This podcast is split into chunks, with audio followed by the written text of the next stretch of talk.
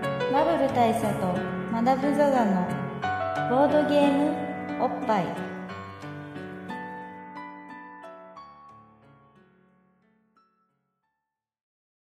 バブル大佐とマダム・ザ・ザのボボードゲームおっぱい、えー結構勢いよく始まったけどそうでしあたのねよく考えたらねラジオ深夜便飲的食な店のそう飲 BGM ってちょっこととで落したねち着いたトーンでいきたいんですけはいど、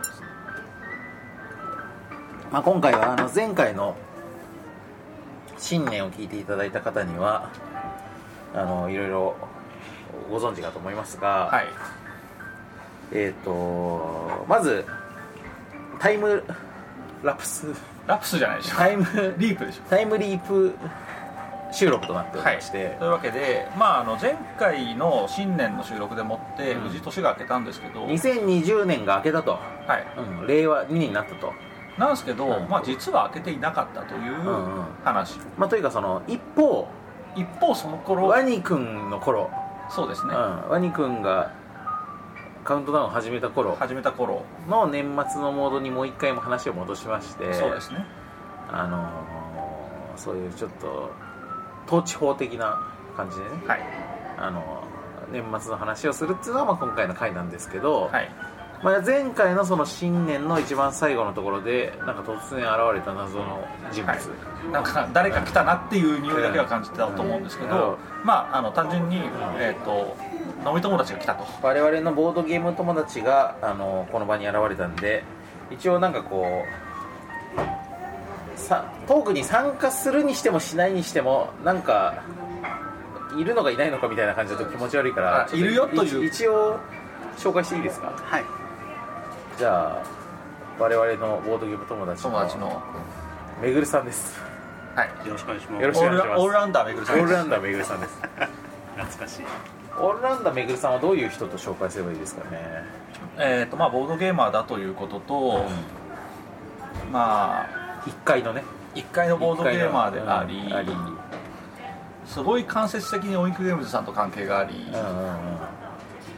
えーうん、麻雀者だということぐらいですかねでまあボルカルスの支援もしてくれてるしさそうですねボルカルスの支援もしっかりしてくれて、ういないかもしれないあの顔は あの顔をボルカルスの支援してくれてない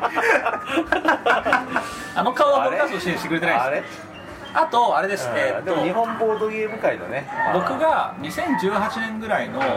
あのゲームマーケットベストゲームだと言っていた、えー、とあれですファインドアーはいはいトを出していた D ゲームズさんの関係者ですねなるほどまあそんな感じの非常にねゆかりの深い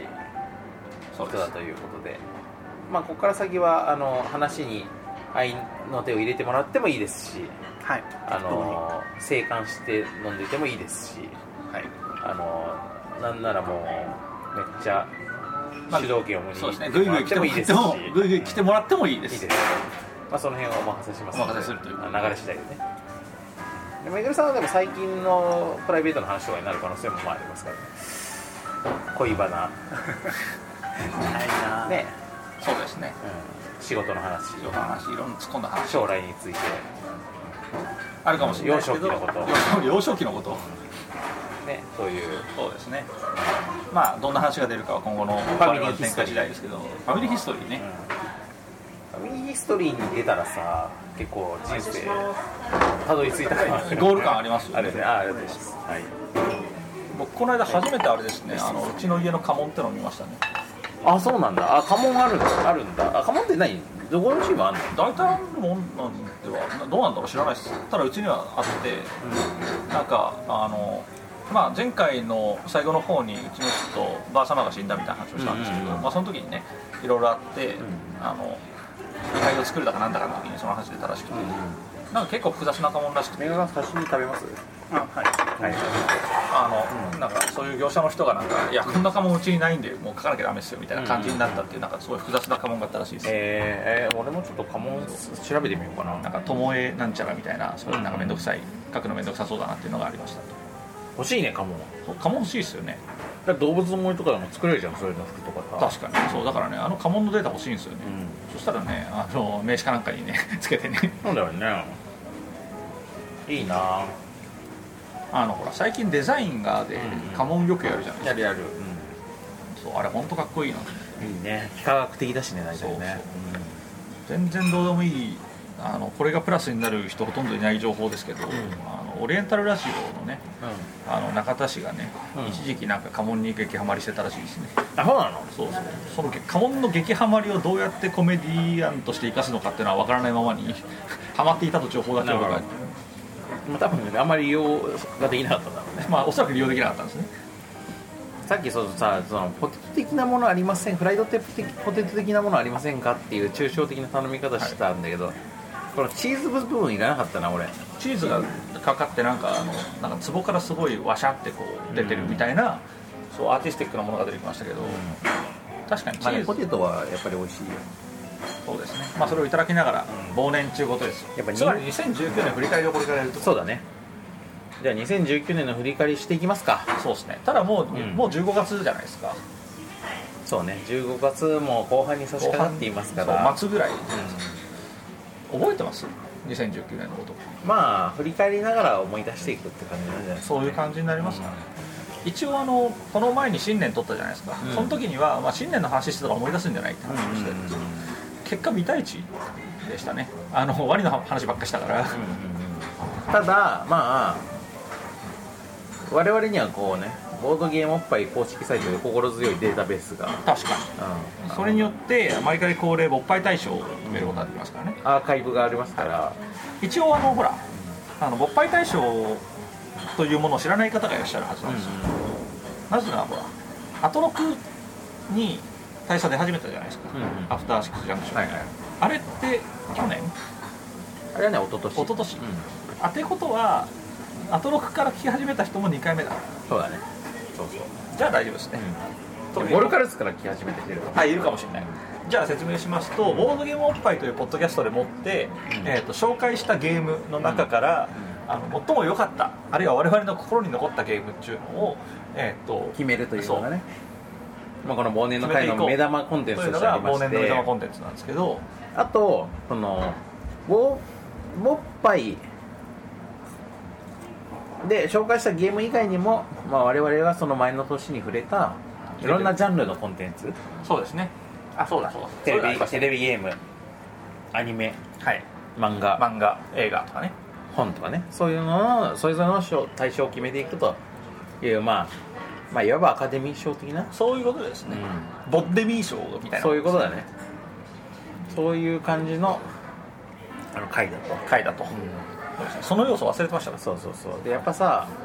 あのー本来のアカデミー賞とかに比べてさゴールデングローブ賞とかにさ比べてさやっぱ日本アカデミー賞ってちょっとさあのーなんかあんまり権威がないじゃないですかああ、そうなんです。まあ大体決まりきったものが来るかなみおたいな。決まりのものが決まっあの選ばれちゃうじゃないですかなるほど。で、まあ、そういうのにレコ大もさまあまあまあまあね。売り切ってるものが選ばれるじゃないですか、そうですね。まあ、そういうのに対してやっぱりボボッデミー賞はボさッテミー賞は確かにそういうことじゃないですね。そういうことじゃないなんせ俺たちが今日思い出せたものじゃないと選ばれないからそうなんですよ。そう大体ねこの話した後にああ去年あの漫画すげえあった選わばれたじゃんそうそうそう そうあの話してねえじゃんみたいなことはよそうくある。大体そうなるんだよねまあでもそれを恐れない。あ、なんかもう一人来ました。きたまあもう収録中なんで続々とねこれまあサンマのまんま方式だか生でらはいはい。えーサンマのまんま方式 だからじゃあもう一人紹介しますけど、はいえーっとですね、まあ、この人も何と紹介すればいいかわからないですけど、まあ、我々の飲み友達であり、え1階のボードゲーマー ビクさんと全く同じ紹全く同じ紹介ですけど、うんで、えーっとあれですね、えーっと僕があの足しげく通っているボードゲーム会の主催でもあるうんうんそして、えーっと過去の忘年とかで、えーっとなんか後ろからでけえ声聞こえてくんなって いう隣のテーブルで話したりとかしてるそうそうそうそうだから結構ボッパにも出てるっていそうう実際あのでけえ声の雑音として出ることが多い、えー、いちくんという男はが来ておりますい、はい、よろしくお願いしますお邪魔します、はい今ねあの忘年を取り始めたところそうですで新年はもう取ったからなるほど今回はそれ統治法今 回はそういうスタイルでそうなんでこれから振り返りが、はい とりあえずマダムともあんまり今年あまだ話をしてないから最近どうみたいな話を先にした方が話しやすいかなということでまず新年が行われてで落ち着いたところで去年のことを振り返るそうですねでもあれですよこれリスナーにとってはおめえ何回その話する のその人が追加されるたびにその話するのみたいなあな頼むなんか飲み物あ押した頼んだ押したあ頼んだ、頼んはいまあ、ということでですね、はいなんかなんか知らないやつが2人になって状態で、はいあの展開されますけど、あすいませんどうもあれですねありがとうございます乾杯しますかはいえっ、とメガ、えー、とハイボールのメガジはいお願いしました早くない駆けつけ駆けつけってやつですよじゃあはいはいあのじゃああの忘年だとなんだ忘年だかあのら、ええーじゃあ今年もお疲れ様でしたお疲れ様でしたお疲れ様忘年のなんか挨拶ってないっけなんかえ忘年の挨拶よいよいお年じゃなくてまあでもお疲いれや様普で通にしお疲たれぐらい様でしたあそうだあそうだははいいお疲れ様でしたお疲れ様でした2019年ねそうですよいろんなことがありましたよいろんなことがありましたねまずあれでしょ令和でしょあそうじゃん新元号は令和であります令和でしょ令和でしょだからゴールデンボンバーの令和でしょあそうですうねん、そうか令和になったんですねそう今年は今年ねもうこっからはだから2019年の我々に気持ちを戻して気持ちを戻してって話なんでだから平成31年から始まるそうそうそうそうですね令和って何月からでした5月かな5多分なん5か月微妙にさ木と木じゃないんだよねうん4月期からじゃないんだなよんねか変なタイミングだったなっていうのはすごいなんかゴールデンウィークぐらいであれじゃないっけ発表みたいだなから5月だっちゅう5月の一多分一匹一匹ですだから4月に発表されてあ令思和考がそう思考が5月そうですかそんな感じだったんじゃなかったかな、うんうんまあ、もしかしたらそろそろツイートでちげえよっていうのが出るかもしれないありますけど、おそらくそんな感じだと思いますというわけで4ヶ月平成うん8ヶ月令和という、まあ、激動の年だったと言えるそうだね2019ああ勃発じゃあげ勃発ゲーム大賞は最後にまあ締めとしてはいやるとして、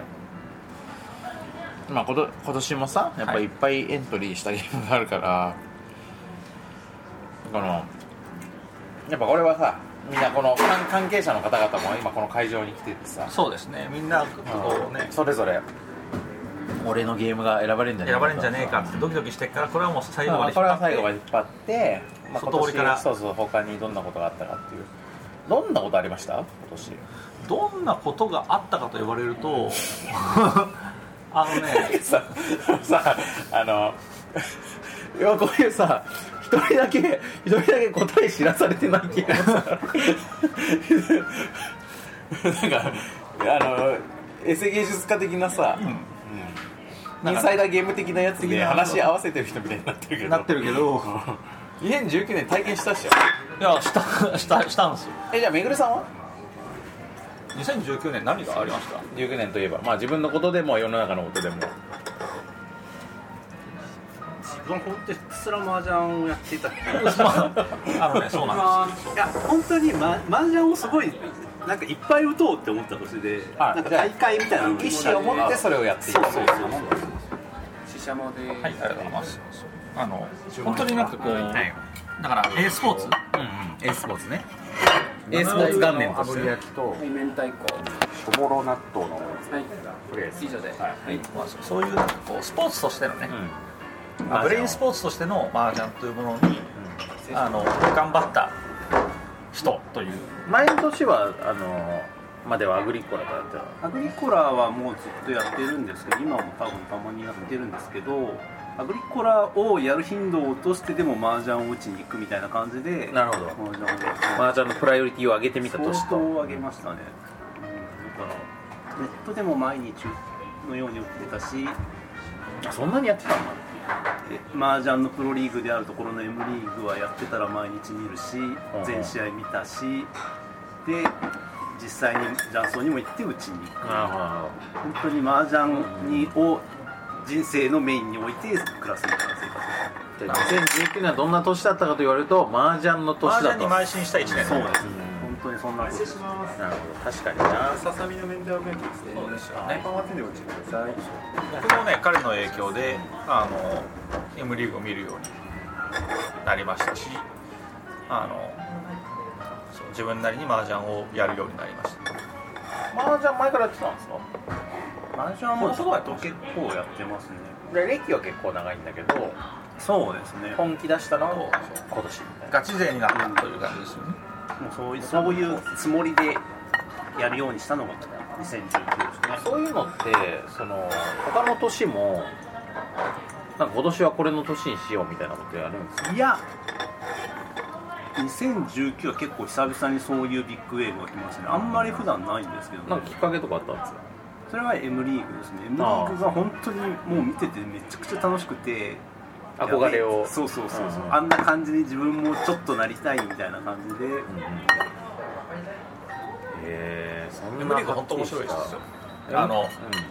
麻雀うんうんがまなんだかああんんままりり詳詳ししくくななくくててもも楽しいもんですねだからほら野球とかってあの野球をすごいやってる人だから面白いもんじゃないじゃないですかサッカーもそうじゃないですか最近格ゲーとかも見る専門の人結構いるみそうたいそだうもんね僕格ゲー一切できないんですけどあの見るのは楽しいんですよそういう感じでああのの試写もうめえな麻雀というのは見てて面白いものですねあまあ完全にルール分かんないと多分見方が難しいっていうのもあんだとは思うんですけどまあでも見てりゃ知ってくっていうのでももあるし本ね当になんかルールあんまり分かんない人でも見てるって言いますもんね結構視聴者のだからちょっと正確な割合忘れてたんですけど半分とかぐらいは確かルールわかんないで見てるみたいななんかアンケートがあったみたいです、へー半分はちょっと盛りすぎかもまわかあん野ない球ですとかもそうだもんね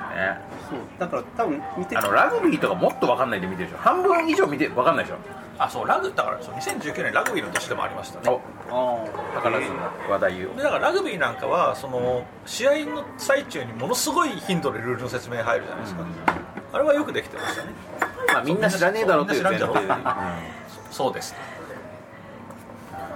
だからそういう面でまあだからその M リーグの解説とかでもたまにそういうこうなんていうんですかね初歩的な解説みたいなものもたまに入ることはあるっていう感じですね、でもまああんまりあれですよねそんなにこう初心者フレンドリーというよりは結構渋い話してますよね M リーグの解説まあちょっ本と当に基本的にはあんまり初心者フレンドリーじゃない解説の方が多そうでちすょっねとさちなみにさ M リーグってなんすか 麻雀のプロリーグですあまあそうそのどこで見れるのアベマテレビでやってるのアベマ TV でやってるのでやっててで民放でもそれのダイジェストみたいなものをそれが2019のシーズンから始まったのかな M リーグ自体は2018から始まったんですけど、今が2シーズン目で今もう NOW まあ、2019 NOW やってるんですけこどれ民放でマージャンやってるとこって割れ目とポンでしか見たことないんだけどでもだからああんな感じもうで今それ夜深夜とかにやってるの夜ですいやえっとねあれ夜の深夜10 10時時からいや19時から23時めっちゃいい時間アベマでやってるあのアベマあの生放送は民放の方は深夜ですそう民放のさっきのあれだよよく野球のダイジェストとかでスポーツなんちゃらとかでやってるじゃん、ああいう系のああいう感じだからそういうで意味だと毎週日曜の深夜1 25時とかにその「ネット M リーグ」っていうダイジェスト番組があって今週1週間のなんかダイジェストとあとはなんかミニコーナーがあってみたいなこの一打がすごいみたいなコーナーとあとはなんかその M リーガー一人に密着みたいなバラエティっぽいコーナーがあるっていうのがテレ朝かなんかでやっててがその爆笑問題の田中さ田ん中さんとあとなんかいろいろゲストが出てみたいなであとはあの、えー、といわゆるあの地方局系で、まあ、東京だったら MX とかであのえっ、とそのアベマの試合のえっ、といけてたしところを切り取ったダイジェストみたいな、そっちはバラエティ要素というよりはそのダイジェストに特化したようなものっていうのスポッをトライトみたいそうなね週一で流す番組があって僕はその2つで追ってる感じ、そのアベマのあの生の試合みたいなものはあんまり追ってないんですけどマダムがそんなにマージャン情報を売ってるっていうの知らなかったなまああの単純にながらで見ても楽しいししっかり見ても楽しいんですよボードゲーマーでさマージャンやる人とやんない人やっぱいるよねまあ分かれますよねうん俺田中間さんに何回かマージャン誘われたけど全然やらないから、でも一方であのメビウスの野瀬さんなんかは、最も好きなボードゲームは麻雀だって言あって言ってるね、いろいろやってきた結果最終的には麻雀に行き着いたという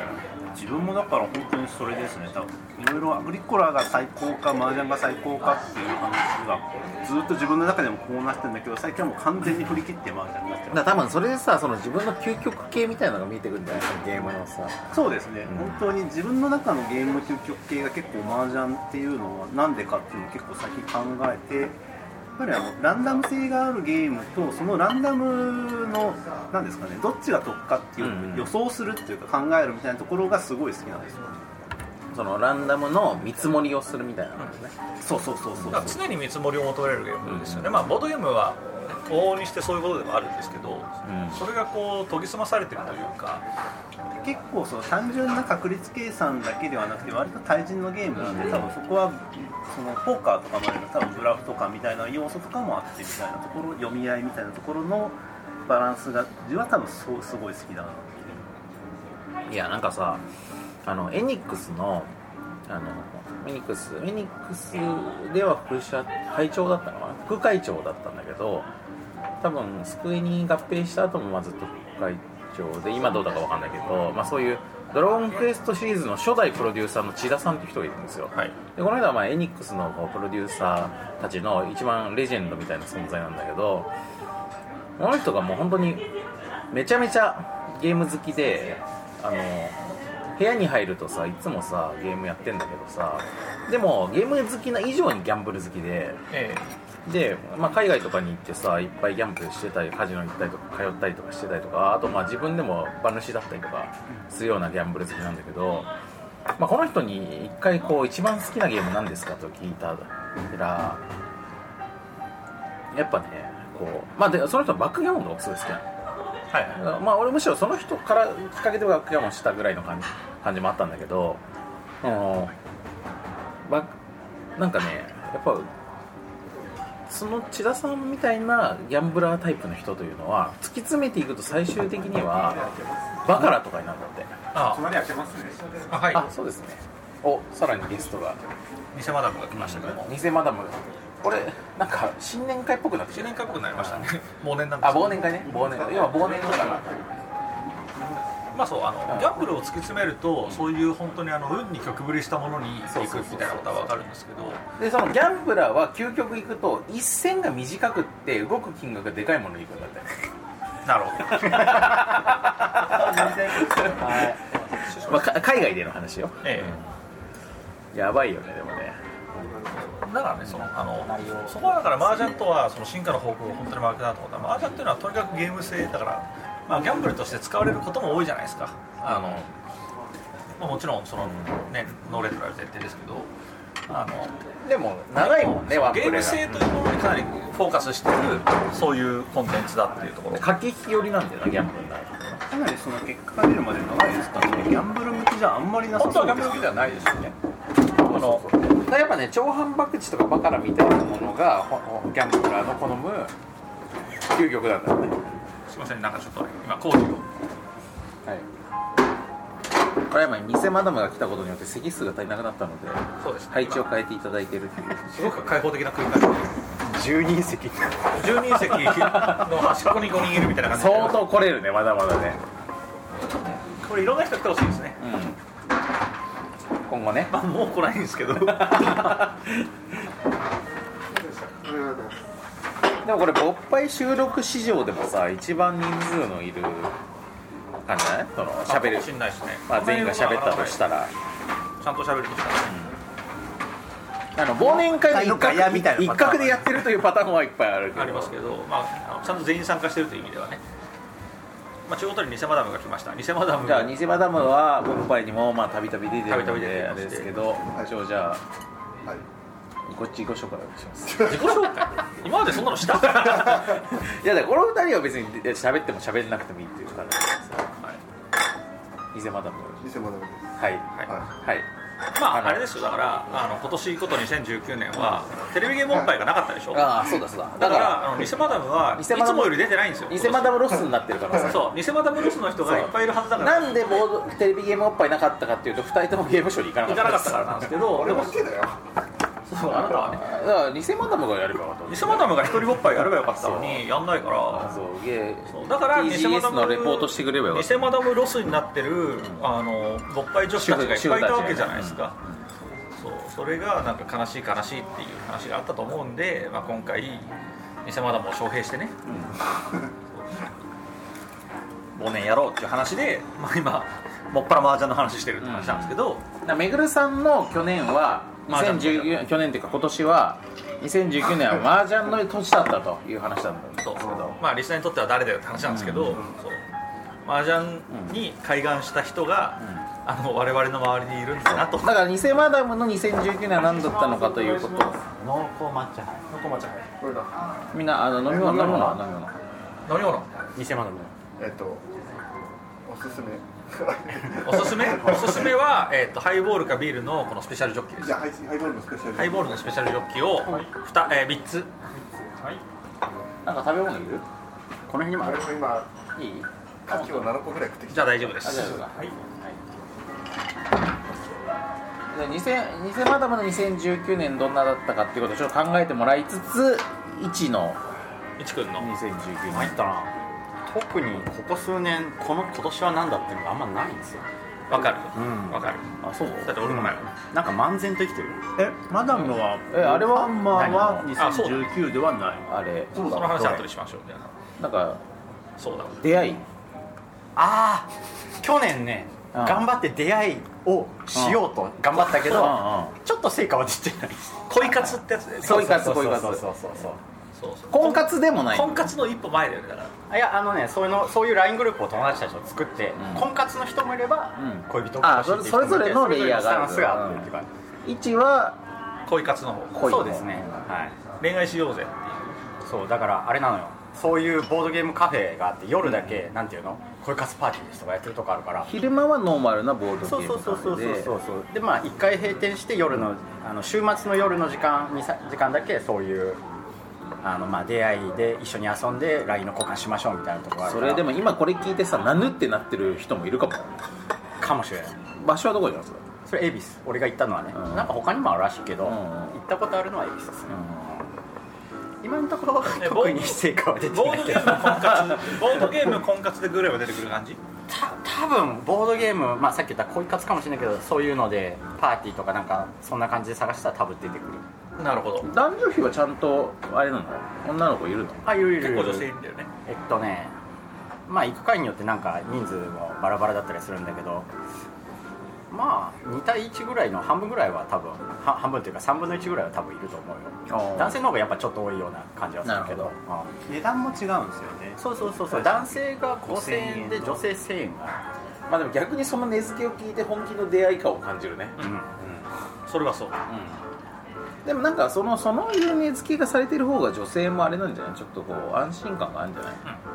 逆にねただじゃないからいいとは思うよそうただとさ、うん昔無造無造のあ 地味毛量 がのあい相席居酒屋っていう地獄だよね相席居酒屋経験もあるんだっけ、まあそう店名は出さないですけど、某相席居酒屋みたいなのもありましてそうそこはあの女ですはいはいはいはい女子無料なんですよあはそうなってくると、うんあのねもりがとうございうおます酒目当ての女性っていうのは、あのたむろするようになるわけです、あモチベーションの超低い人たちがねそうだから、まあ、僕はもうすでに既婚だったんですあけど、じゃあ皆さんお疲れ様です、2019年令和元年お疲れ様でしたお疲れ様でした来年もよろしくお願いします来年もよろしくお願いしますお願いしますうん、そのやばい僕は既婚だったんだけど、まあ、冷やかしとして、あのまあ、この辺のまあそれも褒められたことではないんだけどまあそうなんですけど、うんあの偽マダムとか、この石君とかとね、うんあのもうちょっと行ってみっかっつって、まあ、僕は物見さんとして、まあ、偽マダムと1はどっちも既婚あ未婚未婚なんででねすけど、まあ、行ってみたことがあるんですよ、めちゃくちゃ前だよめちゃくちゃ前ですだよねあれ5 6年以上前いやいやいやいやもっとそんなぐらい前ですもっと前かめちゃくちゃまあ、行ったこ前ですとあるんですけど、うんあのまあ、結構大変な目にあったんですよね、もうベロッベロもベロッベロでまあ、夜のお仕事してそうなベロベロのお姉さん2人が来てああ最初初手からうわ吐きそうっていう感じのもう具合が悪いぐらいのそうあ最初から正体以上そうもう向こうが状態以上の状態ででこっちはうおってなるみたいなのがそうそうあったりするんで、まあ、大変だったんですけど、あただそれそれが無料無料コンテンツ無料無料だとそうなる懐かしいですねあのねそう僕はその相席居酒屋であの僕と店マダムの2人で女の子を待つっていう状態になったことがあるんですよ、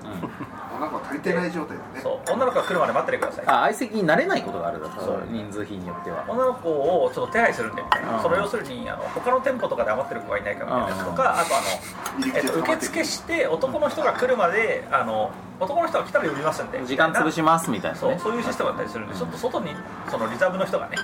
いるみたいな状態だったらしくて、待っててくださいって話になったんで、うん我々何してたかっていうとあのオイクゲームズさんの海底探検相席そう相席居酒屋であのこれ3人からって書いてあるけど2人でできるんじゃねえのっつってちょっとここでやってみっかっつって 相席居酒屋で2人で海底探検をやるっていうだってさっきのさ1のその恋活のやつがボードゲームカフェだけどその相席居酒屋は別にボードゲーム要素一切ないんでしょないないない自分が持っていたやつをたまたまたまたまここでやってみるんだよなるほどここのさっきまでの状態のところで2人だけこっち側に男2人が座って向こう側に誰か来るのを海底探検2人をしながら待なるほどで結果その3人以上って書いてあったけど2人とも海底探検面白いじゃんってなって、うんその日のあのえっ、と戦果としてはあのお肉佐々木さんにうん「海底探検2人でも行けます?」そう2からにしても大丈夫ですよそれが得られた得られたっていう報告をしたっていうなるほどのが、なんか相席居酒屋に行くと、んあのボードゲームの対象人数に新しいあの知見が開ける、まあだから相席ってマダムと偽マダムが相席してたまあ、結果そういうことになりますねあでもえ女の子来たんですよ偽その後、うんだけど中津飛ばさんは当たり障りない会話して終わったわけですねなるほどまあそういうのと違って有料だと、まあ最低限だから1000円だけでも払う気はあるベロンベロンじゃない人が来るそうもうちょっと本気の人が来てくれる冷やかしではなかろうよっていうのがまあに行ったけど目立った戦果はなかったまあ今のところないですね大体我々が串揚げ屋で反省会を開くみたいないやだからそのねそうあのそういうところに行った後に男だけで反省会を開くは一番やっちゃいけないルールじゃないですかあのなんかそれが目的にだんだんなってくるんだ よまあうん若干それが本番みたいなそれはそこは無理くり女の子を誘うみたいな話じゃないんですけど、まはい はいはいあ、ここは深掘りしじゃあないそでこはだから2020年のねそうですね2020年の抱負としてねそう頑張ります頑張っていただきたいですよねまあちょっと今のね年末2019年も年末の我々としては2020年がどんな感じになるかちょっとまだわかんなまいだわかんないですけどまあきっといつも濃厚な接触ができ るそれは濃厚接触に状況になることでなしるとょ思うんですよねうなんか特別なトラブルとかない限りはねそうですね期待したいですねあの、まあ、さっき今のところ戦果はないって言ってましたけど、まあ、まだ2019年なんでそうですね未来は分かんないですけど2019年じゃあ2020年もう年始からいける可能性もあるからああさっきその2人が未婚だって話をしたじゃんだから2019年で俺会社で聞いたのが俺未婚なのにあの偽マダムが指輪を外したっていう噂が流れたらしく てえどういうことしたことない最最そもそもだからしてないんだよえ最近指輪してなくないみないたっいていうな噂だかがら偽マダムがそもそもやそもそもないのにあの離縁した説そう何その会社っていうのを聞かされて。でもさ釈明の余地がないわけよだって今してないから確かにだってしてないじゃんいやいやずっとしてねえんだよすごい何その噂悪魔の証明をしよう何その会社 えだってしてたじゃない ですかいやいやしてないしてないっつって俺2019年の思い出それあれじゃないのその社内にさ偽偽マダムがいるんじゃないの指輪してるが社内に偽マダムとあの婚姻関係を結んでたというブラフをした女の人がいたからああ確かにね、なるうんちょっとサイコパあるスじゃない 怖いよサイコパス OL が超人です、いやだからでもそう罰がついたって噂が出るってことは狙ってる子がいる狙っあだよね偽マダムを狙ってる人がいるんだ確よかにちょっと色めきだったのかもしれないから手伝わる人言われるんだけど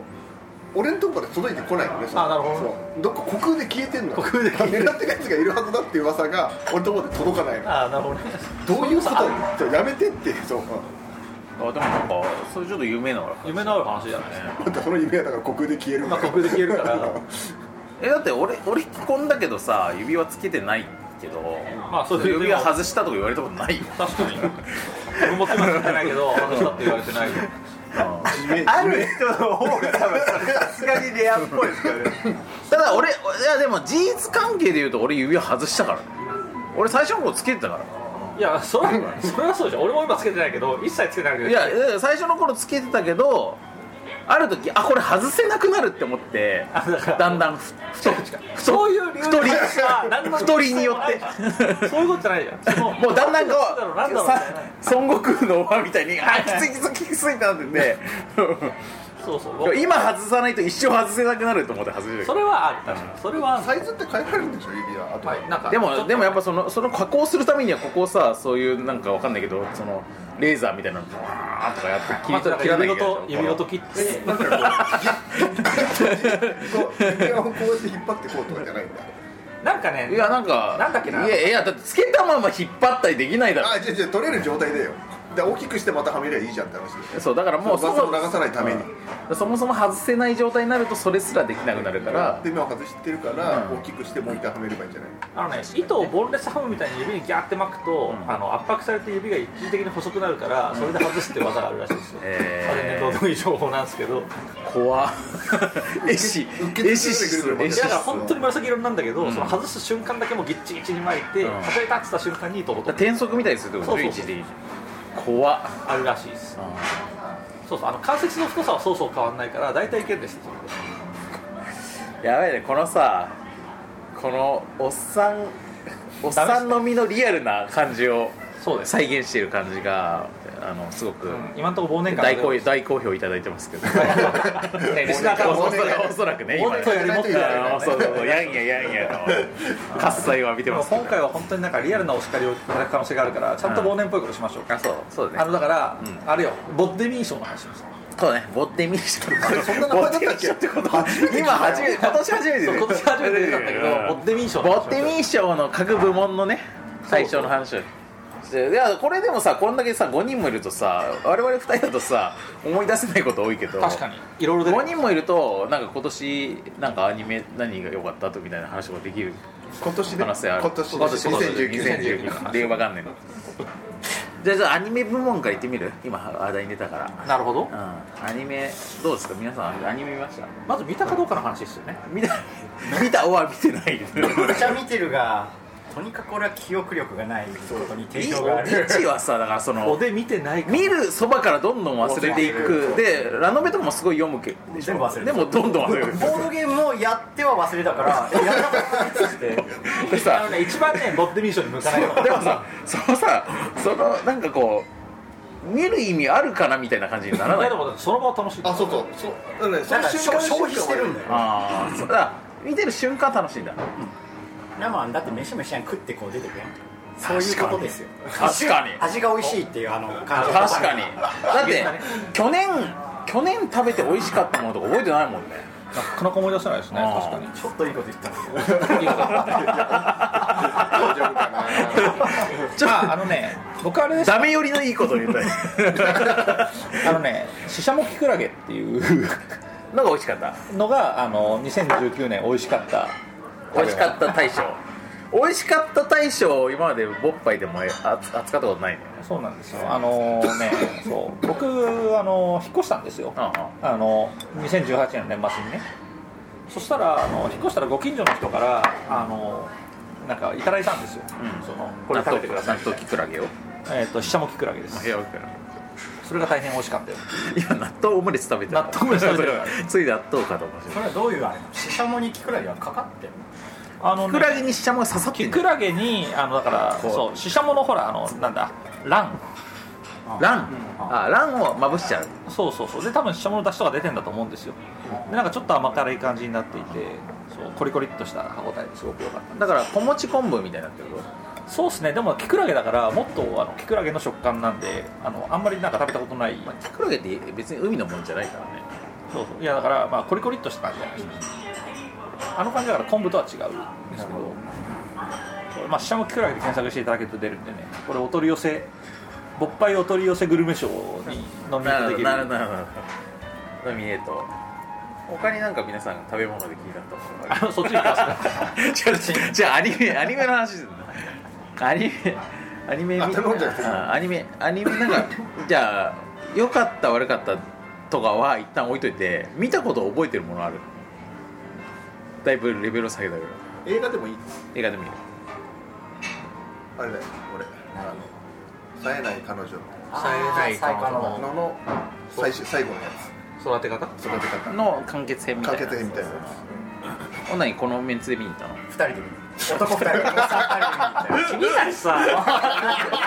つごめんごめんごめんいやいいんですけどこの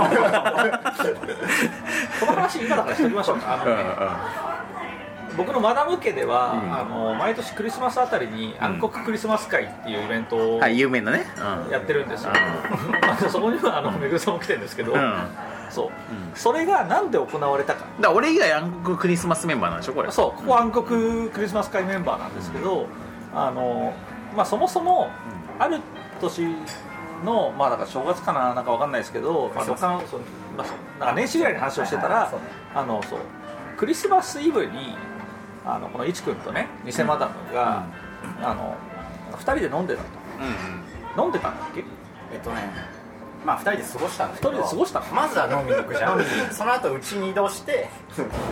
アニメの DVD を見て2人でパッパいや、えーすやばい やばいけどすごいねで朝まで過ごすって、えそれその時のハラハラってなったの何だろあのねえっとラーゼフォンラーゼフォンラーゼフォンうはあすげえ泣く輪があるんですよ、ブルーフレンドっていう超有名な、見たあれ あれで 歌人グスグスってこそうなったっていう話を聞いて、あのまあ僕がね、まあ、本当ダメだこいつは そうなんとかどげんかせんといかんと思ったこのわままだとねけですそうで僕はあの妻にその話をして、うんうんどうにかしなきゃいいどげんかせんといかんっつあってでうちの嫁も、どげんかせんといかんってなってあそうなそうなんかね結果だからあのクリスマスにのあそういうことで始まったのあのキャツラをあのうちに呼び寄せるぞそうじゃないと毎年ラーゼフォン見るから そうそう繰り返ろう男2人でラーゼフを見てハラハラっていう悲劇を繰り返しちゃ いかんでそこにめぐるさんも加わったっとてなってめぐるさんも一方別のところでラーゼフォン見てたの がまあ、ライフも見てないですけど、まあ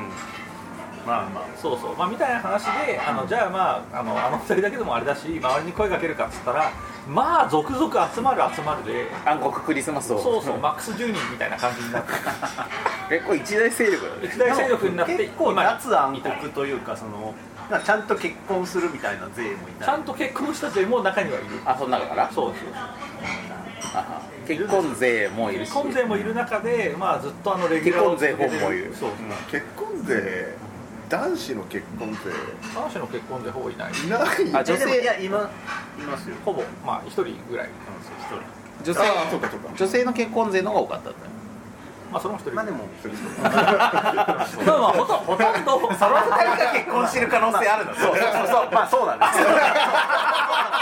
話なんですけどそうだあの暗黒勢から男女一人ずつ足抜 けをあだあけですそうそれ以降はもう今はもうバリバリの暗黒ダークネスですよトラブルダークネスを続けてるメロンのマスターあれもうだからもう何年やってますトラブルバーネットバ相ー当ネやってる相当やってるねあクリスマス会そうその暗黒会まあそもそも暗黒会という形になって、あの要所要所でやることになったんですけどあクリスマスだけじゃなくてそうそうもう78年続いているあの会っていうのがあるよっていう話をねついでだからしましなるたほどなのに、やってんのに、二人で最下の方の映画を見に行ってしまう、あそうだからだからもうお前お前って元も子もないでもともともないですよ結果そうなってるうおかしい話ですよ何の緑もないですえ何の成果も得られてない何の成果ん実りはだからそ見ることじゃないかのそれが映画が面白かったらいいんじゃないもじゃないかいや違ういい違う暗黒としてはね暗黒としては頑張るまあまあ緑を求めるのは暗黒って名前つけたら楽しいんですけどだから最最可能はじゃあ去年良かったっていうよかったね冴えない彼女を作ろうっていう感じになっ仕事面でもこうねいいねよかったねあれプライベート名比べあ違う違う違う違うね最下のがあ最下の仕事の関するところでもちょっと感じ変わってあた眼蓄これは使える仕事論として仕事論としてプライベートの眼蓄はプライベートの感じは全く積まれないあれ無理でしょあれ積んだらまずいでしょあそうですかえ最下のってどういう話なのあのまあ高校でそのサークルの中でああだこうだやる話なんだけどそこはあれなのよ美少女芸を作りたいっていうああオタクの男の子が主人公のあれだからまあ多分ゲーム作りの動向っていう話仕事によりまあまあまあそういうところもちょっとまあそう俺はあ特にゲーム作り話もうあるのよ俺は特に得るものはなかったけど創作常に常に消費していく男 何も残さないまあ楽しかったって終わるからまあ、話を戻すと、ドッテミー賞アニメ部門でいうと、最下のがノミネート今ノミいネいーのト俺の話だけどよやがて君になるってアニメって2010去年一昨年わかんないもうねもうやっぱね何年単位か分かんないやばいでもやがて気になるがもし去年18だ去年18一昨年ら18あしいですか俺あれ見たよあのーさらにいくつもの形あれ今年かな何それフェイトの2章とかガルパンの2章も去年あじゃあ今年のはずだよ今年のはずかうんあとアニメじゃないけど映画であれだとあれ光のお父さんよかったよまああれ実写だけどね実写だけどもうほらゲームのシーン出てくるじゃん、あれをこうどうにか映画部門あアニメ枠ア ニメアニメ枠ってことしてくれるかのあの映画部門別にあるかあらそうだ ねゲーム部分もあるしね あそうでもゲ、アニメはね出す僕見てないです去年確かにまあでもプリキュア良かったよスタートインクルプリキュアすごい良かったよあはいはいスタプリがねうん、そこ大佐しか多分情報が多いプリキュアで知られるスターティングスタートインクルねまあ久々にうちが家族でプあリれキュア鬼滅とかあ鬼滅鬼滅去年去年あれおとえ去年でしょう去か年じゃあ去年っていうのはえっとこと2019 2019今年ね2019 2019ちゃんと西暦でいいよあね鬼滅2019だと思いま鬼滅すだよ鬼滅俺だって漫画読んでなかったけどアニメ見たらおもろいやんけと思って漫画読んだは鬼滅だよ鬼滅の年ですかねでもマナは娘さんの影響でアイカツを見ただかなんだか相方はテレビのあそうかあれある意味見てるは見てる かあのつまみでアイカツ見たアイカツをそう数話そうですねあのね朝のアニメだったらアイカツですまあそれで言うと俺今年は2019年初めてあのー、あれをアイカツではないえっ、ほうとプリほうプリちゃんプリちゃんでもないラブライブもっと前なそうラ ブライブラブライブラブライブ今だとしたラブライブ初めて見ましたね俺なるほど、やばいよね何見ないアニメの方最初映画だえアニメの方ラブライブラブライブ元年でしたラブライブの映画も2人で行ったよ やっぱさラブライブとか見ると「スター・ウォーズ」とか見た時と同じこれがあいあれねみたい なあるあるねそう俺やっぱそうも俺も映画でしか見てねえから、ははこれがっていう気持ちこれながるニッコニコねみたいなのそうがある僕はそうあそう僕2019年あれですよあのバンナムフェスに行って、まあ、これアニメを見たって話じゃないですけど、あのアイドルマスターというものに触れたというのがありましたね20年来のねそうそうそう20年来のコンテンツことをそうでいやーアイマスというのはいいものですなと思いましたねまあ、それもなんかアイマスモノチャンネルみたいなのが LINE であって、なんかそうチケットが余ってるみたいなので斡旋されたんですよねまだ斡旋そうバンナムフェスにのチケットあるから行きませんかって話の時に、うんそう私興味ありますっつってう行んったんですよ、なるほどあれはねあのアイマスのことを全然知らなくてもとてもエモいラえライブ東京ドームでそう、ー、東京ドームでそのバンナムコンテンツの人たちがいっぱい出てきてライブをやる中それのこそ「ラブライブ!」とか一番そうアイそうアイカツもなんですけどアアイイカカツツもとかそうなんかいろいろ出てたテイルズとかもあったしえそうなんか1日目はそれこそだから西川さん西川貴教西さん川なんだ貴っ教かけえっ、と忘れた結構メジャーなアーティストも出てたもんね、で2日目はまあアイマスがすごく大きくドンと出てまあ、多分女性アイドルみたいなのにフィーチャーした日だったんですよじねとても良ゃかっあアイドルアニメ元年だったというかたそうですね僕にとってアイなマス俺が俺たちの中アイでカツとアイカツだって「アイカツ」と「ラブライブ」とは合います合いますでしょ 間違いないそう確かにアイカツプリキュアについて知ったのもその辺だしなんかそういうこうそういう年だったかもしれないですねなアニメ的にはと「鬼滅」 俺さ「鬼滅さ」まあ、まず俺が見て「鬼滅面白いじゃん」ってなって、でうちの中学生と高校生の子供たちに、ちょっとうちの子供たちさやっぱりどうしてもうその我々夫婦の影響が強すぎてどうしても4までもドラクエばっかりやってたりとかするから。あ解放主義と的なねそうちょっと漫画もジパングとかばっかり読んでるからいやー偏ってんなちょっとこのまま同年代同年代で話が合わないのではという危惧を俺が常に持っていてでまあその下の子が男の子がこう小学生の時には俺がこう頑張ってその妖怪ウォッチを見せるようにしたりとか。なんか常にその時に流行っているそういうコンテンツをなるべく見せるように心がけているわけですよであこれ鬼滅見せねばと思ってですごい頑張って見せたのでそしたらまあこの子供たちもね割とこうハマってくれたんだけど、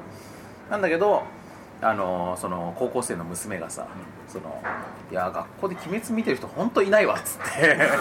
「あそうなの?」っつってたからまあまあ男子だねどっちかっていうとあそうなのそうなの世の中なんかそう女子が鬼滅をうんそう思うじゃないですかうん持ってたでもなんか意外とやっぱりまあ女子もいなくはないのかもしれないけどとりあえず今のところまだ全然出会ってないですよね、あれなんじゃないきっと成人済みみたいにプロフに勝ちそうな人そんなのかもしれないだから大で人の女性に向いてるのかもしれないでじゃあ何高校生女子のオタクたちは何見てるのって言ったら、まあ FGO とか、ええそうなんだやってるけど意外うん、なんだってということで俺の「鬼滅」「鬼滅」を見せることによって子供たちに社会性を身につけさせようとしたのは結構不発に終わりましたうちの親はジャンプだからジャンプだからかあなの男子ばっかりっていうのはああいまやあそうかもねジャンプこそ中高生の女子がいやだってルロケンとか全然だって女子受けしてたじゃんなんか古い古いいやいや違う違う違う違う違う違う違う例えなヒューガ君とかもねどうやっヒて古ューくしてガくん君だとかテニプリとかねテレビ僕とかのね妻はねロケンバチバチあと一期一そ緒にのもうね完全にその顔が浮かんで俺今話をしてたけどさ僕の妻は本当に頬に十字傷をつけようか悩んだぐらいカチカチのロケンボタン怒られないからこれだからその時頬に十字傷つけてたらさ今さらにおでこにあざもつけることになってさ 大変どんどんいろんなものが積み重なっていくロゴマチャとあとえーっとハイボールのスペシャルジョッキを2つあと生ビールのスペシャルジョッキを一つはい、はい、そうなんですよはいなんかねそううちの嫁は、まあ、うちの嫁の話をここでするのがあるかもしれないですけどそうルロケンにハマった後にあの爆走兄弟でサンドゴーに行くっていうところでそう若干のこう初対要素というものを取り入れ始めてコナンにいたらコナンにが忍たまはインターも多分行ってないんではないかな、そうまあ、劣望でショタンとちょっとこう BL めいたものみたいなものに若干足を踏み入れつつ最終的にでもなんかその BL がやっぱり合わなかったのか最終的にはナルトに行ってナルトのナルトの中でもあのノーマルカップリングにそうああなるほどそうそれはやっぱり同世代でもちょっと珍しかったあなれじゃあそれはちょっとこう生きて帰りしい感じだねナルト桜派だったというな話るほどをしまなしるほど堂々たそうそう王道逆に珍しいかもねまあ、その後あの黒子のバスケに行ったんですけど、黒バス黒バスに行ったんですけどそっからの話は聞かないですなるほどあでもね BL という、まあ、ある意味1週間 BL という意味では嵐の夜にがもうめちゃくちゃハマったとそんなそんなジャンルあんのあらゆるを、うんあの BL として見るジャンルってのはあるんです なるほどねあそういう見方があるんですねはこれがあの、マダムズマダム情報ですあなるほど確かにそういう見方するとゴンギツネとかも見れるかもしれないねかもしれないですね BL としてねいやっぱあのね食う食われる関係の BL っていう厚さがあるんですよああ確かにでもゴンギツネもまあ狩るもの狩られるものと狩いるもうのどっちも男だしさエルフを狩るものを狩られるもの狩られるものイあ男女じゃねえかまあ話じはゃあそれ勃ました発アニメ大賞はじゃあアイドルアニメの時代だが訪れたまということで言えますかねまあ作品1個選ぶなら鬼滅かなあ鬼滅アイドルとはこんなふわっとした決ま りだった高校生映画いきますか映画映画映画映画ね映画に関しては僕はもう押せるもんありますよなあまあ2つあるんですよ2019年あ2つも一個わかるよえそのちなみに前の年はバフバリだったよそうですはいは2019年はまずあの緊急検証ザムービー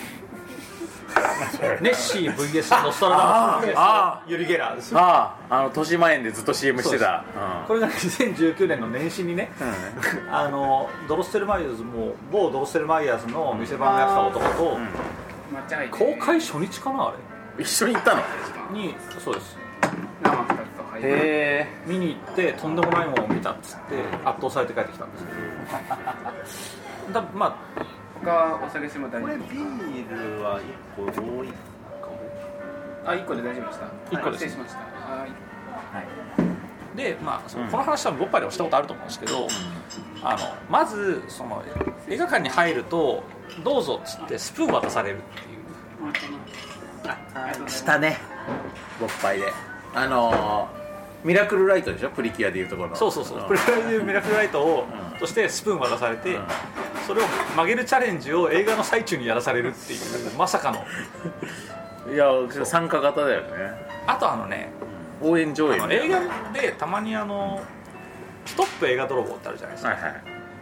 その映画のアップロードしちゃだめだよとか、あとあのその事前のアナウンスで、なんか携帯の電源は切ってくださいとか、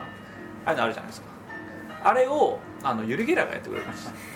た。あそうなのユリ・ゲラーが我々に催眠をかけてくれるんですよ もうこのフェーズがもうバチバチオにフにしたくなるってこいやだから「あなたは携帯スマホ電源切る」って言われるんです よで我々は自然とファーってなってるかうらん電源切る切っちゃうそうとしえ引いちゃうんだえそれはそうっすよあ催眠にかかってるからあそうかさすがだねそううんいやもうあの映画は本当にね見てほしいそのネッシーを呼び寄せるためいにや俺あれ見たかったんだよねそうネッシーはあのビートゥギャザーが好きなんですえ TM, TM のそう TM あとは鈴木亜美バージョンのビあートゥギ鈴ャザ木ーが亜好き美だバかージョンらだからの 鈴木亜美バージョンのビート そうゥギャザだーからあのオカルトハンターの、ねうん中澤さんっていう人があの、ね、ネスコに行ってネスコに船でパーって行ってアカペラでビートギャザーを考え る鈴木亜美じゃねえじゃねえかお前じゃねっていうだからそうなんで音源用意しねえんだよって話なんですけどアカペラで歌うんですけどまあ出てきてくんないんですよねまああれアカペラで歌いにくい曲だしねでいろんなねそのレシー情報が入るんですよ徳川家康が好きだとかバーベキューがしたいとかいろんな情報 がメロンパンツそれなんかおなんか誰か知り合いじゃないのいやあのねあれなんですよネッシーなの本当どにっかに行った時にそのお前の友達じゃないのネッシーの化身の女の人と会ったっていうんですよでネッシーの化身の女の人と話をしたって言うんですよでその人の話からあのネッシーの好物というかを聞いてそれをもとにネッシーを呼び寄せようあつまりそのネッシーの化身の女の人から逆算する形で鈴木亜美版がいいとかそうその化身のない人絶対日本人でしょそういやこれも映画見てもらうとすごい分かるんですよ要するに、化身だからそうあのね全世界の湖が今ネスコ化しているはっていう話なんですよ、ね、あのね湖っていうのは派閥があってヤクザみたいなもんなんですよであー山口会系みたいなのがああっーてネスコ系っていうのがあってネスコ系というのがすごく勢力を伸ばしていった結果日本のいろんな湖屈斜路湖とかああいうのが猪苗代湖とかは確かもうネスコ化してるああーそういうもことになってんもだはやネスコなんですあーそういう勢力地図がそうなんです泉湖海でのそうっていうことでうん日本のネスコに行ってみた結果、あのネスコの化身である女の人に会って、でその人にあのそのねそのオカルトハンターの人が、まあ、ナンパしたら断られたんだけどその人の友達はその人をナンパすることに成功したんだとでそれで話を聞いたら徳川家康が好きだとかえあとえそのネスコの化身の人の友達もネスコの化身なのいやその人は普通の人ですうんであのそう喫茶店で話を聞いて「そうビーツギャザーが流れてこの曲聴くとテンション上がるんですよね」って言われたみたいな話をもとにいやもう完全に俺その映画さ CM いっぱい豊島園ユナイテッドシネマの豊島園で見てたけど完全に予想を上回るね いやもう上回る上回る、うん、そうだからもうそギのュギュンって上も回うるもうそのシーンだけでももう見る価値があるあれは映像化しないんですかねえでもどうどうあれ円盤化まだしてない配信とかしてないのあのねファミリー劇場とかで流してはいるんですけどあそうなのえなんか俺俺ねなんかたまたまだけど最近あれのこと思い出しててなんか VOD 系でないのかなと思ってたんだけどだってあれクラウドファンディングであの撮影資金募集したんですよ、を集めたんですよで結構集まったっつってその額200万円ですよ安いボルカルスの方が高い僕からすると高いです映画なのにまあ、っていうのがあの僕のおすすめ映画1本目 「緊急検証ザ・ムービー」ネッシー VS ノストラダムス VS ユリゲラ緊急検証ザ今ネッシーの話しかしてないですけど、そうノストラダムスとユリゲラのダムありますんでちゃんとあーでもこれやっぱねそのちゃんとあファミリー劇場でしかやってないなまあ、というのがあります、でもう一個はモータルエンジンあれねあの町同士が戦うやつねそうう移動都市ん、っていうやつ移で、動都市モータルエンジンそうなんですよ都こ市れはがこれはね今ネットフリかなんかで見れますよ都市が都市を食べて成長していくっプライムビデオだったかていうテーマのやつなんですよなあアマゾンプライム見れるじゃん Amazon プライムで寝れ見れる研修検証だもじゃあこれもうみんだかならモータルエンジンはね今もアマゾンプライム確か無料なんですよということはだモよねータルエンジンも見れるし緊急検証も見れるだからアマゾンプライムだな今でもプライムに入んないとダメだわうそうモータルエンジンはマジでめちゃくちゃ良くて、んあのまあ興行収入的にはすごいこけたんですけど、もう最初の5分だけで見た回があるっていうそのちっちゃいなんかこう村ぐらいのん、うんまあ、都市っていうかちっちゃい都市みたいなやつが、まあ、基本的にこいつら移動都市って動く都市なんですよだから基本的にこうスチームパンク的なあのエンジンを積んでて都市ごとこうキャタピラみたいなやつで移動するみたいなで都市と都市が喧嘩みこしみたいな戦うそうそうそう玄関見越しみたいになるんですけどその超大都市ロンドンうん、主役ロンドンだねそうロンドンはだか主ら役メーカーあの、まあ、要するにもう結構そのポストアポカリプス的な感じで資源が枯渇してるからその都市を動かすためのエネルギーをどうやってゲットするのかっつったらちっちゃい都市を食うことでそこの持ってる資源を全部塊魂みたいなそうそうそう取り込むその塊魂みたいな話都市が塊魂にするみたいな話なんですよでそのもうロンドンがちっちゃな都市を飲み込んだところでアバンが終わってバーンモータルエンジンっていうもうその瞬間までで見る価値があるでそっから何が起こるかちょっとボーイミツがあるんですよそっから 先だから俺もね予告編見たんだけどなんかこうえこういう話なのってなったねロンドンで生まれ育って移動都市こそが都市の正しい姿だって言ってるのと、一方で移動都市に反旗を翻すレジスタンスとしていや人間地に足つけて生きていくべきだ、みたいな話移の動都市とか良くないとそう、そのフィロソフィーのあれこれありつつ支援がありつつみたいな中でボイミツがあるしていきつつみたいなすごくガッチャガッチャした話いいねマッドマックスプラスラピュタみたいなそうねそうそう本当にそういう感じまさにそういう感じそうそうそうマットワックスプラスラフターあとハウルの動く城そう を C 級にした感じ B じゃねえこれがもう最高にいいんですよ、トンチキムービー好きは見ないとボグリなぜっていうぐらいのでもあのすごい制作費かかってるんですよ そうなんだ研よ究検証の50倍以上の思いのほか 50, 50倍じゃ効かないんじゃない、まあまあ2桁ぐらい違いそうだよね多分もっとそう100倍以上なんじゃないかな、そうっていう凄まじいやつがあってこれも本当おすすめなんですけどまあもう続編はまず出ないであろう確かあの制作費を上回ってないので興行収入がだからこれはみんな見るべきこれも見るべきですね、もうこのもうこの2つが圧倒的です僕だねやっぱでもどっちも Amazon プライムビデオで見れるっていうのはねあのねボードゲーム研究室の川崎さん、うんうんもう確かモータルエンジンをこよなく愛してるんで ボードゲーマーにおすすめ だっていうことじゃないですねじゃあもしかするとクラウドファンディングでお次はモータルエンジン・ザ・ゲームがあり得るねあるよ、まあ、今なんかパラッと言ったけどもしかしたら違うかもしれないえねいやそのどこなんかツイがなんかツイどの部分がいや川崎さんが川崎さんじゃないかもしれないそうそうそうツイッターでポロッと見た気がするけど違う人だった可能性もある けどそしたらまあ川崎さんにちょっと頭を下げなきゃいけないでも確かに言ってた気がするなっていうぐらいでもまあなんなんとなくイメージ的にはね合うけどね超いいんですよ僕からは以上ですなるほどてっきり1個エンドゲームになるかと思ったけど違うんだねあれエンドゲームっエてンドゲーム2019年だっけ2019え去年あ去年今年いや今年めんどくせえないやエンドゲームはエンドゲームで別枠っすよあエンドゲームでもすげえ昔な感じするね去年ってことある去年俺え今年2019 2019今年今年ちなみに俺おいおい俺さ見た映画メモってるんですけど2019年俺最初に見た映画「シュガーラッシュオンライン」だわああ2作目ねもっとすげえ昔な感じしすなげえい昔のしますねクリギリの見てるわエイトゲーあムクリードね4月だから4月2019 4月アクアマン見てるわあえー、いい映画めっちゃあったんじゃないですかアクアマン最高じゃないですかよあ見てる見てるミスラーガラス見てるわあはいはいはいはいあの体 の実質緊急現象だと間違えていた確かに確かにそうだわいろんないろんな超常現象が戦うっていう感じだしねうん確かにあのあのそれを見てたの はあのだから某ドロステルマイヤーズの店林男なんですけど、うんあの男があの男が緊急現象にはまりすぎてあのその後見るあらゆる映画を、まあ、実質緊急現象だったわというくくりにする 癖がついているいやミスターガラスは相当緊急現まああれは象相度当高いよ、緊急現象だったらしいですうんあとねスパイダーバースねそうかスパイダーバースもだえ豊作でしたねスーパーコンボも今年なんじゃないのそしたらあワイルドスピードうんスーパーコンボあれ2019だわじゃな多い分そうだうんあと俺がトランスフォーマー特集をアトロクでさせてもらったこときっかけのバンブルビーねあまあそうバだンブルビ見てないなーあとシャザムシャザムもシそうャザムだシャザムはシャザムはま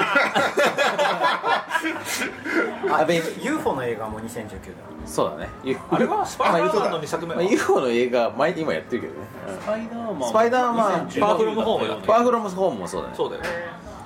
えじゃあ名作揃い名作揃いで空母息吹あれよかったえということはマイストーリーもでしょマイスマイストーリーマイストーリーだいやいやいやだってマイストーリーねボンパイでうんアラジン2019アラジンねプロメアあプロミアねうんヨーストーリーはえおいやストーリーもですよトイ・ストーリー4はいはいキングオブモンスターズ嘘えあれあれ去年去年えーっと2019多分おいおいおいおいおーそうだよそうだよそうだよキングオブモンスターえズあれはランページはラランページはさすがに違うじゃないそれはかもう一個前の年かなキングオブモンスターズもまあ良い良いよねプロモーションビデオでしたねやっぱ俺はまあ怪獣ものとしてあれが伸びれば伸びるほど良いと思っていたけどいや本当にねあんなに怪獣を美しく撮った映画ないですよキングオブモンスターズに関してはラドの近くでだとねあのそうねゴマスリクソバードっていう流行語大賞クソバ流行語大賞を生んだあれ流行語大賞えねなんかね「紅白」でもずっとねその話で持ちきりだ ったそうなんだゴゴママスリスリククソソババーードド今年はねいやゴマスリクソバーダーはマジでゴマスリクソバーダーだったらびっくりしたんだけどいやいやでもよかったねよかったよかっやっぱあんなにモスラが美しかったことなんてないよいやーまあもともと美しいんだけどもよかったね良かったですねうんだからだからさねっきこ言こった最近やっぱ怪獣映画光の音がねすごいんだ光のお父たさん光ねのお父さんあれあれ相当良かったよ光のお父さん俺ドラマ見てましたね俺はドラマ見てなくて、まあ、某ゲーム会社の人に、まあ、スケリじゃない人ね 見てくださいって言って、チラシ渡されて2019すご年い良こかったの映画だっていうのあります天気の子とかも2019年ねジョン・ウィッあクー見てないんだよジョン・ウィック・パラベラムああジョン・ウィックよ全然いいじゃん全然いいですよ俺ジョニーク過去作を見ずにそれだけ見たのよなんだこれっていや面白いんだけどあーなんかまあバトルシーンだけみたいでもなだってレビリオンとか好きでしょあまあリベリオンは好きだよだったらまあとりあえずい やいや細かいことはいいから大丈夫うん本当に細かいことはで言っもてない水戸水戸黄門のなんかもうやっちまえってなった後だけの映画みたいないや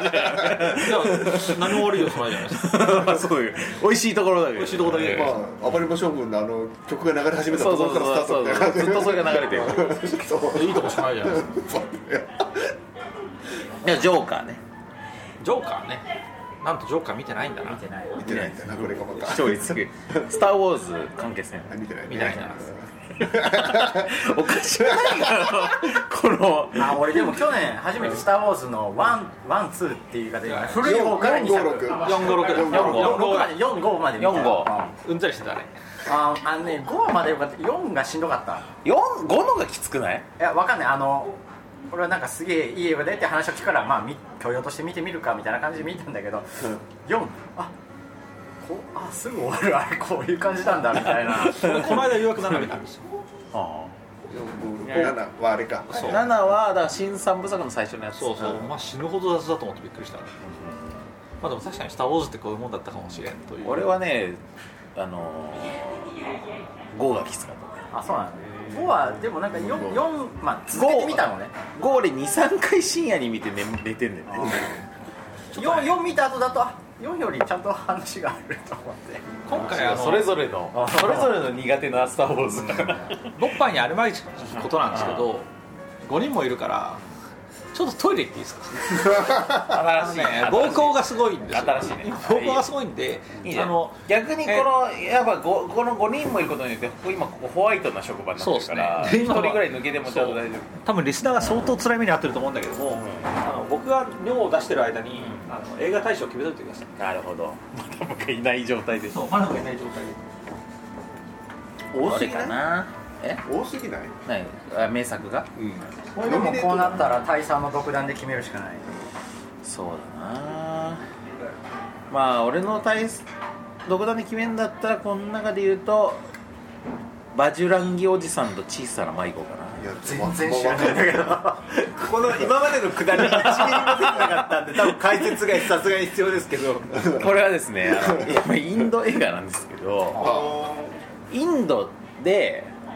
あの迷子になってる子供をバジュランギおじさんっていう人が、まあ、ちょっと発見するわけですよその名前ねインドでは一般的な名前な のそ分かんないけどまあ割と普通にその主役の名前なんだけどでバジュランギおじさんが、まあ、おじさんって言ってもそんなおじさんじゃなくて割と若いんだけどその、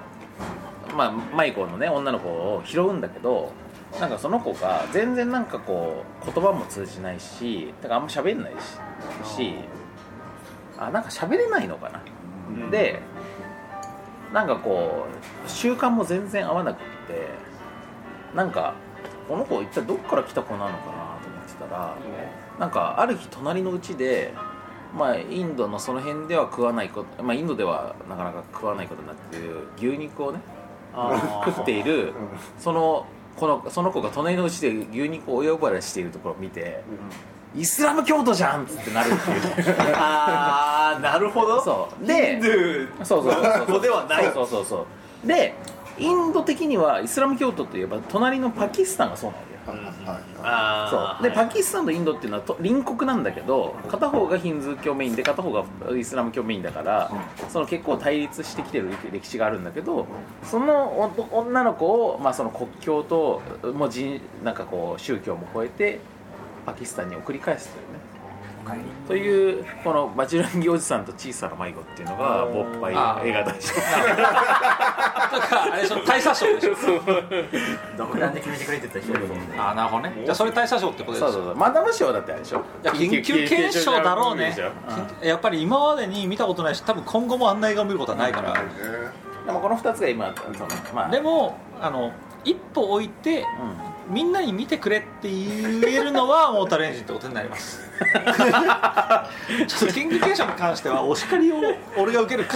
リスクがいでかやいでかもら俺はね今もう見る気満々だし大佐は見なきゃダメですよ見だし、まあ、子供たちと見ようと思ってるそうだねああそういうそういう見方やっぱが一家団らんで見いれいるかだんだんでねやっぱりただそのあのねネッシーの話だからさっきのさネッシー派とかあネッシー派ねネスコ派とかになってるとかっていう話とかさいやだから知らなかったでしょ最高にクリエイティブな話だよあれは結構みんな知らないんですうよんその発想はなかったからねそうでもまあそうそう世界はそうな、うんもうなってきてるのであとあの地球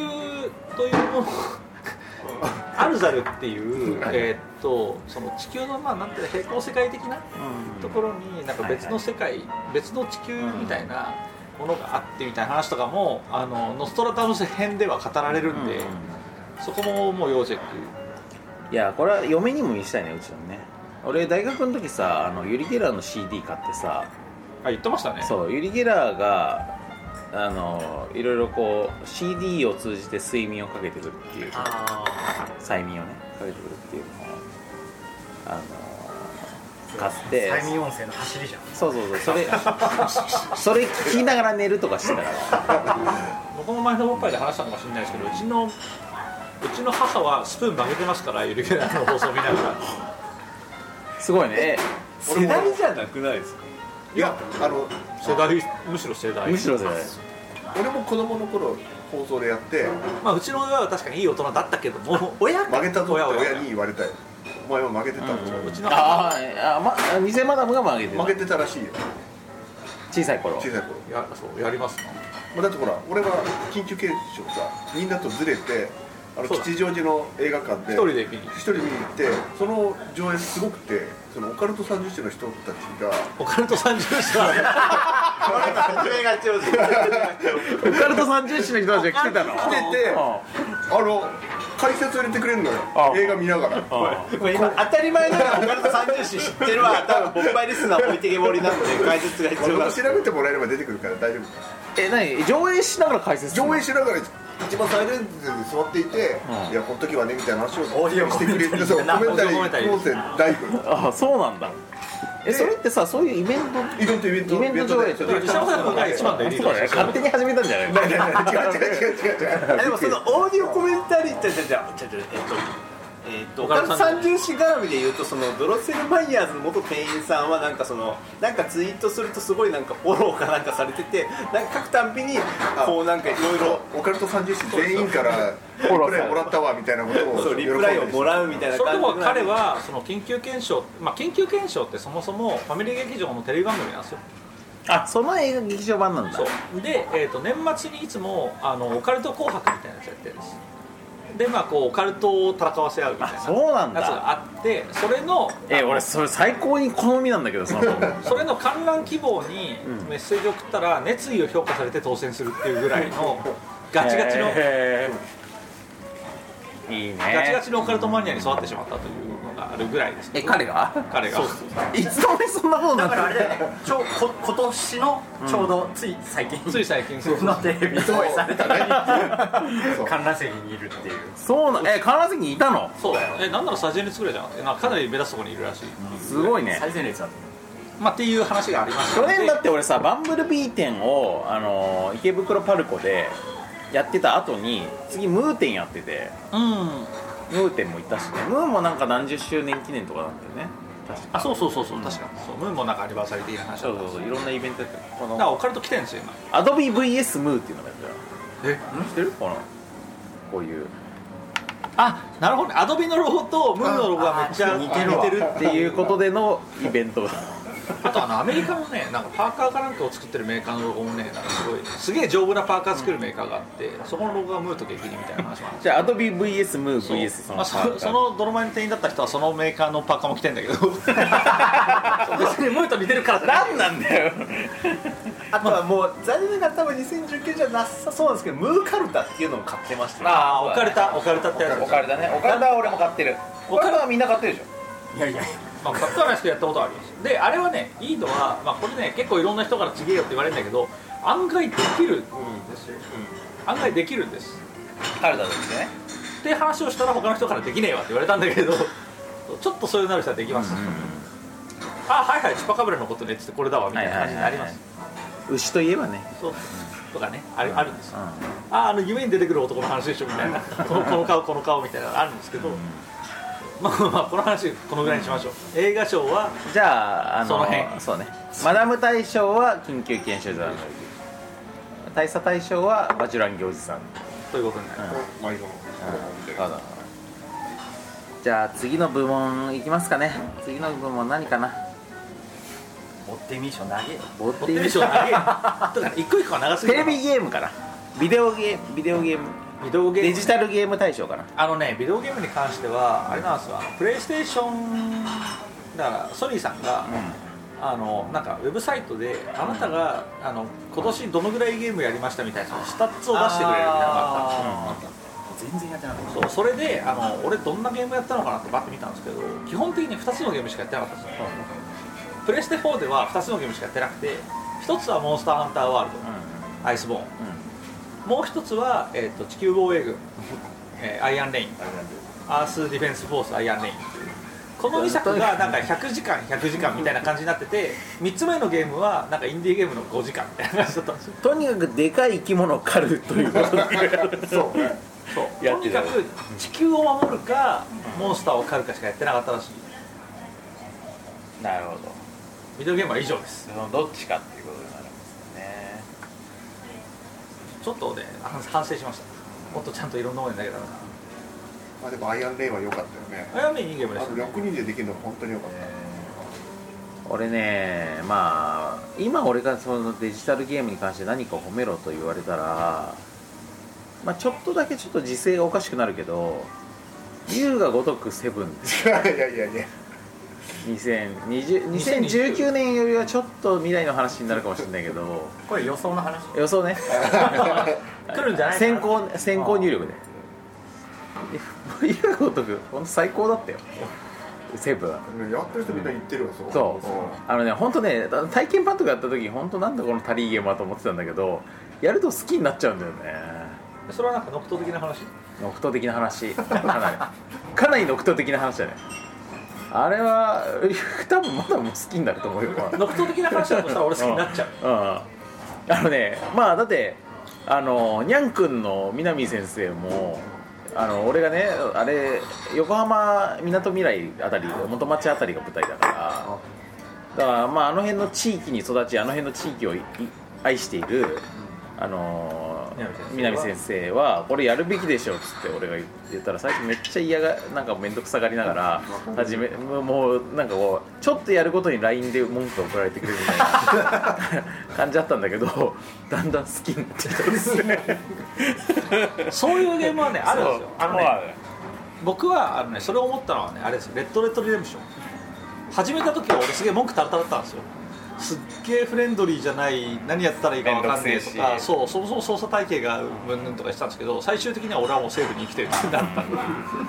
そうなんですよゲーム内チャレンジモードみたいなやつを全てクリアするっていうレベルのスーパーやり込み馬になって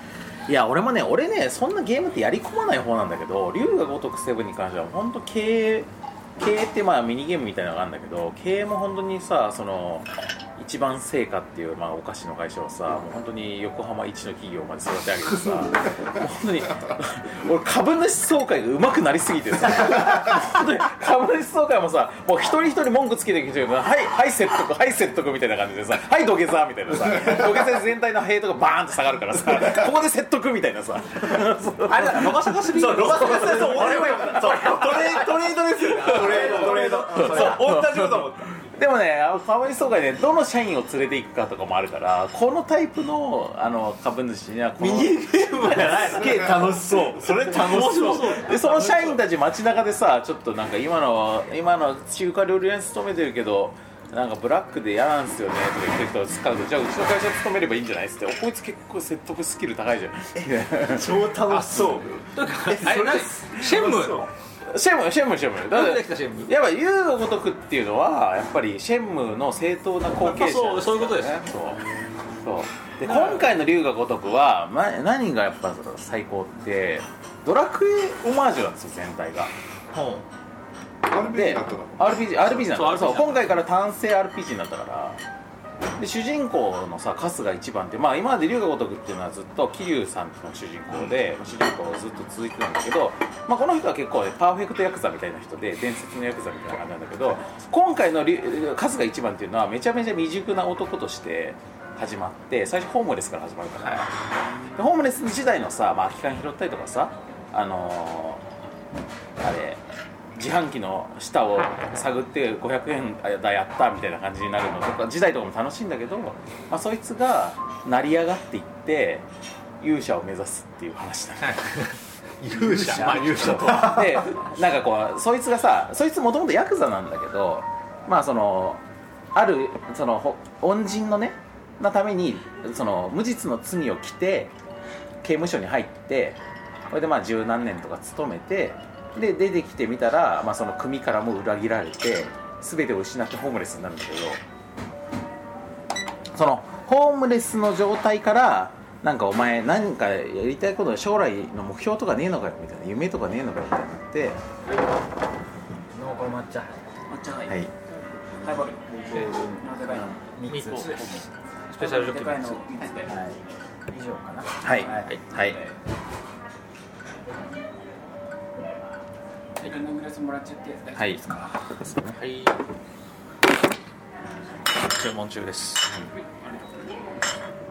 まあその夢とかないのかよってなって、まあそれはねあの俺はある人のヤクザのね背中を追ってずっと生きてきたけどもうその人ヤクそのヤクザその自分のいた組からも裏切られてもう何も目標がなくなっちゃったからなんもねえっすわってなってじゃあ子供の頃なんかなりたかったものとかないのっつってあ強いて言うならドラクエの勇者になりたかったっすねあ本当にそそうなのそうなのそいつはソープランドで生まれたのそのソープ城が客との間になんかできちゃってその置いてった母ちゃんなんだけどそのソープのそのソープ嬢たちとあのオーナーがみんなで育ててくれてでそのなんかこのそういう休憩室みたいなところにあったもう何何作も前の古いドラクエを遊んでいたとでそういう勇者になりたかったっすそれ本当に名指しでドラクエって言われドてラクエっていうのへえそうまあでもやっぱりドラクエが子供の頃っていうぐらいだから現代の話、そうそうそうだから割とね我々感じの世代の感じもあってセガのゲームだからねそうですよねそうえじゃああれですかその、うんヒーローじゃなくて本当に勇者を目指してそうう勇者を目指すのよで勇者になってくるんだよねその横浜という、えー、なんか全興味出てきたながぜん興味出てきで、まあ、そのじゃあじゃあ俺勇者目指しますわってなっていいよいいよってな目指しなよみたいな感じの話なって街に出てったら街になんかこうその横浜のさ石川町のあたりのあの川沿いになんかバットがねバットが刺さってんのよ地面にでこれあれじゃないのっつってこれこれ勇者しか抜けないみたいなやつじゃないのっつってこう他の人がさ抜こうとするんだけどあやっぱ全然抜けねえわっつってなってちょっと春日お前抜いてみなよみたいなねいややってみますかっつってでそうバーンって抜けたそうで勇者のバットみたいなのた どっちかっていうとさそれ政権じゃ んそうそうそうなんだよやっぱそういうオマージュがあとバットっていうとマザーじゃんそうそうなんそうなんだいろんなもののオマージュが入ってそういろんなものたちが待ってんだけどでもやってくとやってってさ最終的にそのまあちょっとネタバレをある程度避けるにしても、まあ、前作の主人公のその桐生一馬が出てきて、まあ、それは伝説の竜なわけよ、はいはいでその竜をドラゴンその継承するみたいな話になあーっなんかて天空シリーズみたいなやつで俺さその「ドラゴンクエスト」ってずっと「ドラゴンクエスト」してねえじゃんってずっと思ってたんだけど竜が如くってよく考えたら竜の話であってドラゴンクエストじゃんこれが最も正当にドラゴンをクエストしている本当じゃんそう継承してんじゃんみたいなそうじゃんそうドラゴンクエストそうなのよ最終的にこういうなんかね本当に何も持ってないどん底から這い上がった男が、まあ、勇者になっていくみたいな話にななんだよなるほどねこれは熱いこれだもっとゲーム大賞これもいっぱいゲーム大賞の先行入先行予約みたいになるけど勃発ゲーム大賞それですそれだと思うまあ2020のあれ大賞が困るけど来年にしゃべる ないよね別のも用意するすげえすげえ今超やりたいと思ってそうやりたい超やりたいすごい興味出ました面白いんだよねうんそういうことなんだそういうことなんだよじゃあ龍が如くセブンですそういうことドラクエも楽しめるし経営も楽しめるんですよ楽しみだしそう絶対面白いじゃないですかいやだってジョブチェンジとかもできるからねパージョブチェンジあ今今まであの竜が如くって一人でアクションゲームだったから一人だったんだけど今回パパーティープレイだねパーティープレイなのよあの男性だからでちゃんとあのハローワークに行ってさ無理だハローワーク岬に行ってさえジョブどういうのがある ジョブはねキャバキャバ嬢と かポポスト、のおっえーストリートミュージシャンキャバキャバ嬢だからあそれはね女性専用職業がキャバ嬢で男はホストなんだよだから的な話なんですそうホストはねあのシャンパンをピャーってやってバシャーってこう攻撃するから、はいはいは結構霊気属性の攻撃とかできてあなるほどシャド系だそうそうそうそなうんか動画だけ見たけど召喚が面白そうだった召喚いいね召喚はデリバリーヘルプっていうデリバリーそのデリバリーヘルプのキャストがねあのやっぱりミッションをやっていくと芝とか言ってそういやだからそういう感じでやっぱりのらあの FF でも召喚獣とさ契約する話ってのはまあ盛り上がるじゃないです か、まあ、そんな感じで、まあ、ある時例えばこう街中を歩いてたらあのあれなのよヤクザがサラリーマンを襲ってるっていうかカツアゲみたいになってるところに出くわして「ちょっとお前ら何してんだ」っつってそこをそう助けるってエピソードがあるんだけどそのヤクザたちがサラリーマンから粉ミルクを奪おうとしてるのよほいでそれでこの粉ミルクはうちの子のためのものなんでっつってこう守ろうとしてんだけどヤクザたちがちょっとそれがねえと困んだわっつって奪おうとしてでそれをまあ主人公が止めんだけどでそのヤクザたちをボコった後にあのそのあ助かりましたありがとうございますっつってこれでこの粉ミルクそのやっぱうちこの新しく子供が生まれたばっかりで赤ちゃんのために持って帰んなきゃいけないんですって言ってたんだけどで,、まあ、でもちょっと最近妻とうまくいってなくってなんかこう男の僕がやっぱりその母親からお腹を痛めた母親と同じ気持ちになるって難しいんですかねって言ってたらなんかそのなんかそこにね赤ちゃんの泣き声が聞こえてくるわけよこれでこれはなんかもしかしたら腹を空かせてる赤ちゃんがいるのかもしれないっつってその主人公とそのサラリーマンと2人でその雑居ビルの中に入ってったらそのさっきのヤクザたちがそのおむつをつけておぎゃおぎゃっつって、まあ、その赤ちゃんプレイをねああしてる、まあ、店があるわけでその組長が、まあ、最もその高度な赤ちゃんと してそこに君臨していて、はいでその射程たちに粉ミルク持ってこいやっつって、なるほどね でそれさっきのヤクザたちだったなるほど困るんだそうそれがないとでそれでそのヤクザたちにちょっとあしらの崇高な趣味を邪魔してくれたろうみたいな感じになってそれでまあバトルになるんだけどでバトルでその組長を倒した後にまあそのさっきのサラリーマンの話になってそれでなんかこうやって赤ちゃんとちゃんと向き合ってなかったかもしれません僕はっつってでそこのそのねそこのイメージプレイをしてるジョーに「そうそうよなんとかちゃん」みたいな感じになって 赤ちゃんっ赤ちゃんっててそう自分なんかあなただけの視点で見ちゃダメなのよみたいななるほどねなってありがとうございましたっつってなった後にその組長になんかお前のおかげで一人の男が成長したなっつってでその赤ちゃんプレイのプロであるなんとか組長がデリバリーヘルプのキャストに加わりました最後まで誰が来るか分かんなかった最後誰が来るかサラリーマンからあれかけたから嫁もありえるぐらいだけでどまあスマホであの「ヘルプお願いします」って召喚するとそのあがその組長が出てきてそのなんかこうなんかあのグズってさすごい鳴き声でこう全体に状態異常をね頭がおかし いいや本当に頭おかしいねいやこれはねやりたい気持ちしかなくなったやべえ本当やべえとこのゲームやってるたびにやべえなこのゲームと 産地が下がるけどそういやね、なんかもうなんか、ま、なんかねやっぱり龍が如くもさもう何作も続いてるとやっぱそういうネタ的なさやつもなんかだんだんこう心も冷めてきてはいはいみたいな感じでファミ通の記事とか読むと俺もそう思ってたんだけど、やっぱ実際にやるとねあの次から次へとそういうののつ るべつるべ打ちでくるから もうねなんかもうどうなんか愛さざるを得なくなってくるっていうだから予定調和を超えてくるそう超えてくるパワー完全にあいやこ本当こにまでやれば立派だというねインド映画みたいですねそうそうあ本る意味当そうだねよしじゃあもうゲーム大賞はもうこれだ銀河ごわことれしセブかンなだいね2019年は未発売ではあるけどちゃんとあるけどうんこれっすわでもそろそろ満を持していきましょうあ行きましょうか国会大賞やっぱじゃああれかなボッテミン賞の大賞ボディミー賞のボードゲームボードゲームいきやまっすぱり我々ねドイツ直送のボードゲームを そうぼんやりざっく ごりご紹介してるから紹ね介するポッドキャストじゃあちょっとレントリー作品をちょっと言いますかそうっすまず2019ここ年ねからっすよ2019年の群雄割拠だと思うんですよね今年は2019年あでも2019年の新年をやる前にも結構やってるからあそうっすかあ違うあ違う違うごめんなあのねやああ全然ごめんごめんやってないよ全然やってない忘忘年新年まあこれは置いといてまあ、ちなみに忘年はえっ、とね僕の情報筋によりますと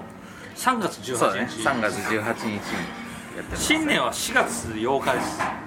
あのあじゃあ今年早い今じゃ年とあんまり変わんないぐらいですだから今年の方が新年早いですん早いかもしれないああじゃあコロナの影響があったにもかかわらず関わらず早いんで思いのほか早い新年を迎えるそうだから我々結構じゃ頑あ張忘って年よりも前に新年やってるからねそうそうまあそうそういうのもありそまうすだねよねあじゃあ一発目あの通常回としてあるのは顔面マンっていうはいはい戦い顔面マンって知られる、あの顔面マンそして、えー2019年4月30日エントリーの人生ゲーム平成版え何4日後にやってんのすこれごいやっっすねぱやっぱ令和元年をさ令和だ迎えるにあたそうって令和になる前になんとかやんなきゃそうそうそうそう4月30日にやったんで書き込みだよ本当にね書き込みですねギリギリだよ本当ねギリギリっすねうんえ本当にだって前日じゃないですかそうだよねだからまあみんなやっぱり令あの平成を終えて令和を迎える時にみんなこれを聞きながら迎えたと思うんですけど驚きますね、うん人生ゲーム平成版やったこと俺覚えてなかったもんそうそうそうそやりましたねいい回でしたはい、うで令和最初のボードゲームおっぱいが2019年7月18日間結構空いてん な3ヶ月ぐらい 令和最初7月っすか、うんあびっくり平した成版から令和最初まで3ヶ月空いてるへえやりますね、そして、えー2019年9月に20日スライドクエストですスライドクエストねこれはまあ「Your Story」の話 などをしましたね クエストからね、そして、まあ、今の龍が如くの話にも通じるものがある、2019年っていうそして、えー2019年12月18日おボルカ来ましたねボルカルスナンバーワンダルっていうのがあって、まあ、これはあのー毎回ね、まあおっぱいゲーム大賞からはあの外ーかんかん直接関係してるやつはこれ外さなきゃいけない外して一番ボードゲームらしいのにボルカルスにあげたいこれな外さなきゃあいげけないたいな賞うんまあででラストですね LA ラストにボゲームマーケット2019年秋っていうのがあるんでこれがねなんと12月28日っていう忘年のタイミングですよ、そうだギリギリのねだつまり結果エントリーしてるのは「顔面マン」「人生ゲーム平成版」「スライドクエスト」といういやこれがえいやあれですね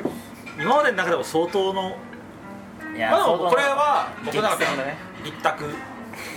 一択ですそうよだそうねか性能システムかこれ性能システムそうですだねこれに関係ない話してもいいですか、はい、はい去年えっとじゃあ2019え麻雀の話ですかじゃあじゃあじゃあそれ麻雀の話じゃないもですうもうしないです、はい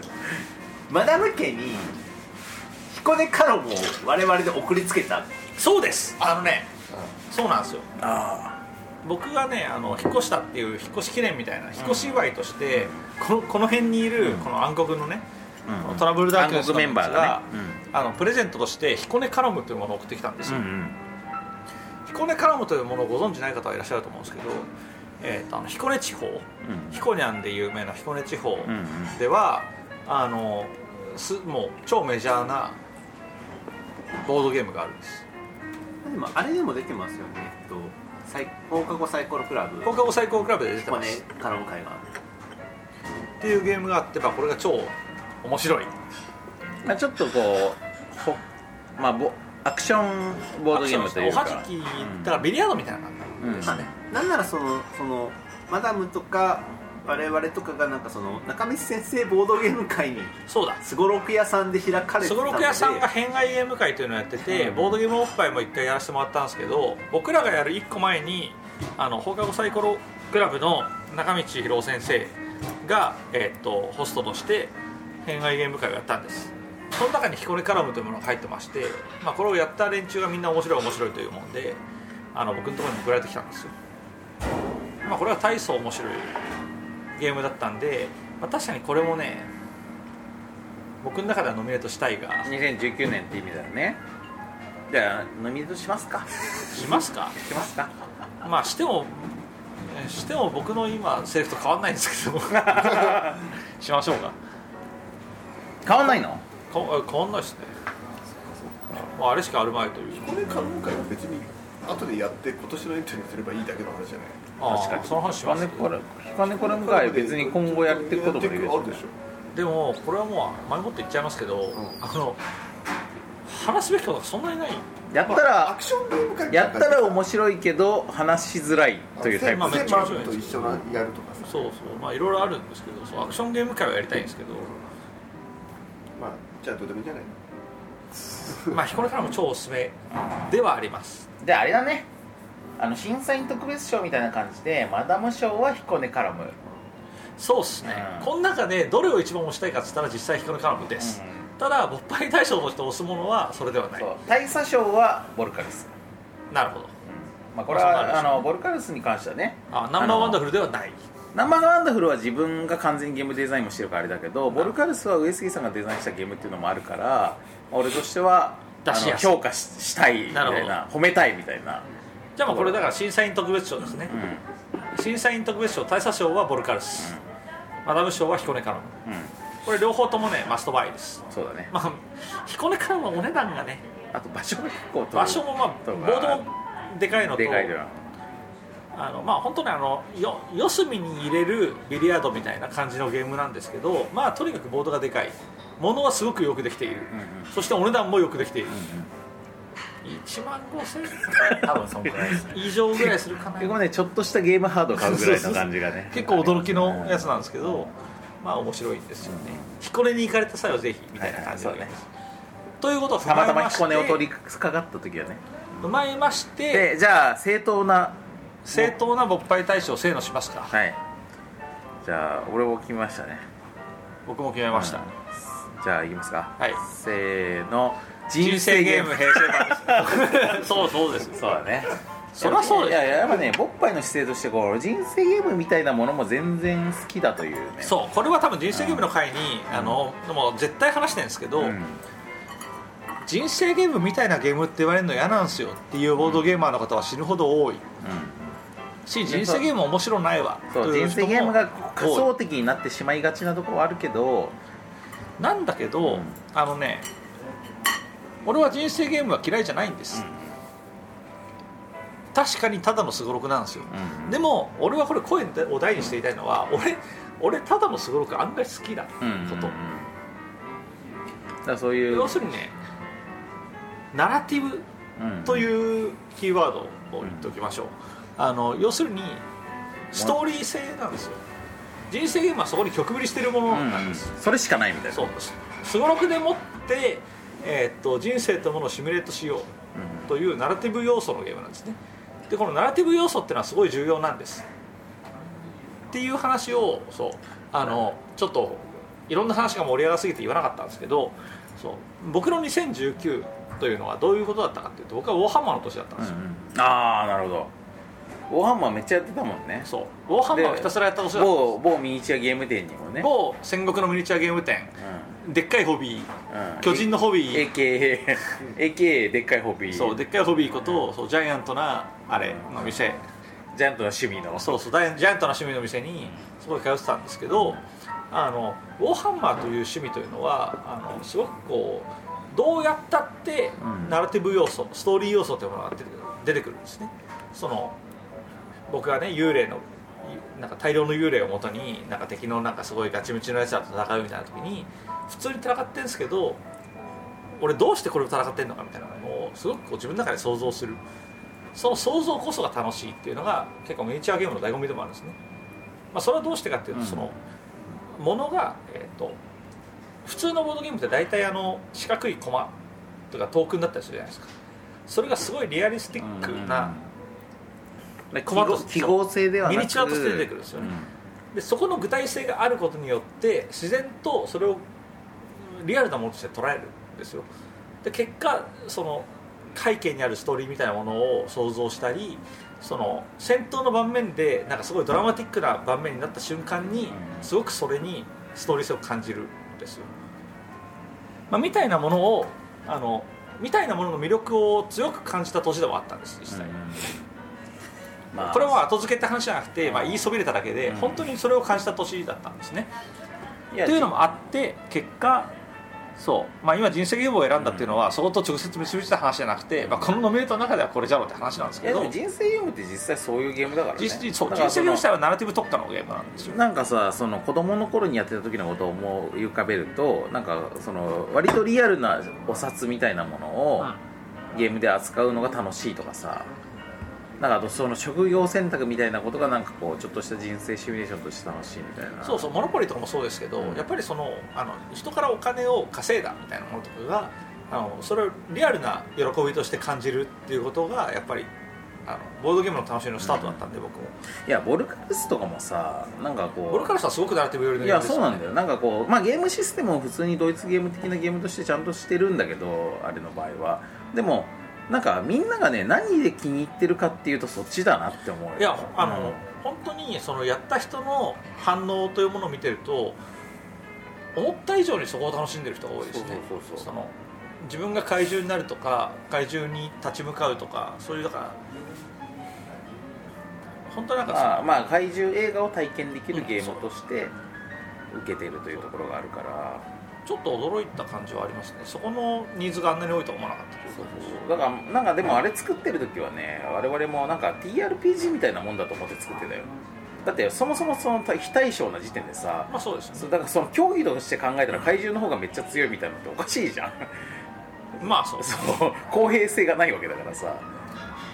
らまあごっこ遊びとしての面白さはやっぱ強いそうですね、そうごっこ遊びというのはすごく 言えて妙で僕は2019年ごっこ遊びをやっていたんで、そういう気持ちとも、まあ、今たまたまですけど、たまたま人生ゲームは合致するっちゃ合致するんですよねまああれはゲームとしてはすごろくだったのは確かにあってあとやっぱ人生ゲームのさその歴史振り返ったじゃんあの時にまあそうあのでやっぱり人生ゲームの歴史もなんかその世相をなんとなくゲームに反映するっていうことのまあ歴史でもあるからさだから人生ゲームのあの、まあ、今回の人生ゲーム平成版において、一番評価すべきはそこです、あの時代に即したものであるというところをこの長きにわたって突き詰めてきたゲームって他にないのでそうそうでまあ皆さんもねなんかこう普段はまあゲーム性とかゲームシステムとか駆け引きとかさ戦略性みたいなことをやっぱりボードゲームは語りがちだけどでもそういうのが一切ないけどそのストーリーだけで持ってるゲームとかも全然いっぱいあってシュタインズゲートとかさそういうのってまあそのナラティブ要素しかないわけじゃんまあああいうノベルゲームそサイうトそうはノベルゲームっていうのはシシステムはないからねほぼねだからまあそういうのもゲームの面白さのちゃんと一環ですよっていうねでそれこそだから2019年ミニチュアゲームをひたすら楽しんだ僕としても、ナラティブ要素というものがどんだけ重要かということに関しては、あの声を大にしていたいんですさっきの龍が如くの話だってほぼストーリーの話しかしてないからね、まあ確かにうんまあ、システムっぽいとこはまあなくはないけど別にそこが特別優れてるってわけじゃないからなそうなんですよねそう僕ねその、まあ、2019年と、まあ、ちょっと未来の話しますけどその、まあ、ちょっと3ヶ月くらい未来の話までするとあー予想 ねそう予想最近ねそのナラティブに特化しすぎてる感じがありますねそのなんかもっと抽象的なそのゲームルールというものをこねくり回して楽しむといういわゆるモダンユーロゲームみたいなものから今ね僕ちょっと一本引いてるくらいの感じがあってまあ今言ってしまうとユーロゲームが恋しいんですけどでも一歩引いてそのなんかナラティブ特化のゲームとか、こうごっこ遊びに寄ったゲームというものにひたすら邁進した結果そこの尊さみたいなものを強く感じているのであのなんかそういったものに興味がない人もちょっとこう目を見て目を向けてもいいんじゃないかとでまあやっぱりねシスまあ、ボードゲーム界ではそうそうでもないかもしれないけど世の中全体でいうとゲームシステム自体に興味を持つ人が少数派だからねまあそれもあると思いますねでもだからそういうものをね入り口にしてもいいと思うんですよあの大体そういうゲームってあのナラティブというものを担保するためにそこにちょっと遊びをだいぶ遊びを強く深く作ってるものが多かったりするんですねでそこに物足りなさを感じるともっと遊びのないあのシステマティックなゲームというものを思考するっていう選択肢が出てくると思うんですよなんでアメゲーばっかやってますよとかそういうミニチュアゲームばっかやってますよっていう人まあボッパイのリスナーに関してはすごい少ないと思うんですけど、そういう人はよりシステマティックなゲームに手を出してみるのもあのすごくおすすめ僕はもともとそっちなんでっていう話もあります、まあ、っていうね意味も含めますただ勃発対象ってその辺緩いゲームが多いですよねその、まあシステマティックじゃないゲームが多いかなっていうのはありますけど、あでもあれはあ逆にさあのなんだっけ去年のさあのく、えー名前忘れてたあの去年なんでしょう9で始まる去年なんかパズルみたいなさパズルみたいな去年何でしたっけ勃発 対象あのークイックスみたいなタイトルのさクワクサルバじゃなくてあのもっとあれっすか抽象的なやつえっとああのなんか宇宙のーなんか光をつないでそうクイックス光をみつたないいなでいくみたいなやつ、クイックスみたいな名前のやうんやばいこのおじおっさんおっさんの集まりなんだっけなグリュこういう時はグリュックスグリュッガクチガチスなあのグレックスグリュックス9なかったか9なかったけどグリュックスとかは全然システムの面白去さ年グリュックスですかじゃないかえなーそうあれはなんかあのすごあごめくん対照的グリュックス2017年ですあじゃあそおとうとしだもっと3年前ですえ2年前かでもグリックス対象じゃなかったですそう大賞だった2大賞年だ前った、うんじゃあ元の二年前の大賞だったそうまあ2017年去年はザ・マインドでしたあおーなるほ ど遊びばっかりじゃねえかいやでもあれナルティブ要素すらないからあれストーリーもないからねあだからこの3年すごくあのいいバいランろスんな、うん、ものが出てそうるシステマティックなものとま何が、まあ何とも言えないあまがあ研究現象的なものと情人情生緒しかそうなナルティブなものっていう意味ではいいバランスですねうんまあそうだいろんなゲームがあるからねそうですそうですだからもうボッパイは本当にそのボードゲームの幅の広さというものをその広げていきたいというねそうそうもう目いっぱいやってると言っていいあれもゲームこれもゲームという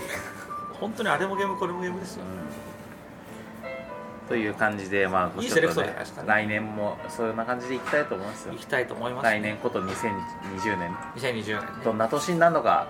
わかんないですけどね今この年末2019年年末の時点だと例えばあの100日後に死ぬと言われてるワニが果たしてどうなるのかまあ知ら俺知らないと思ってますけど可能性あるね俺あれに関してはすごい懐疑的に見てますあれ2019い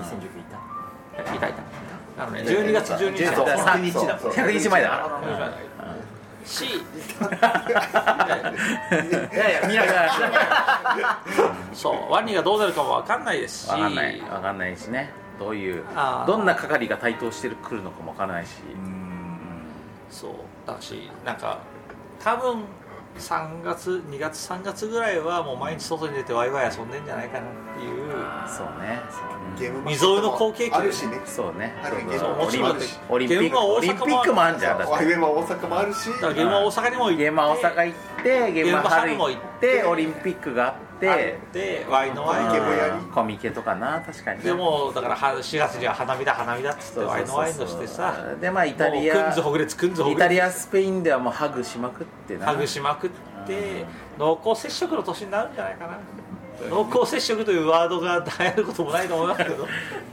逆にね当たり前すぎそうそう当たり前すぎてねでも本当にだからもう2020年は人が濃厚に接触するっていうことのねあの個人主義からちょっと一歩離れたようなうんねそういうあのフレンドリーなそうねラブリーな年になるんじゃないかなだからまあその最近この2019年末にリリースされたデジタルゲームでいうと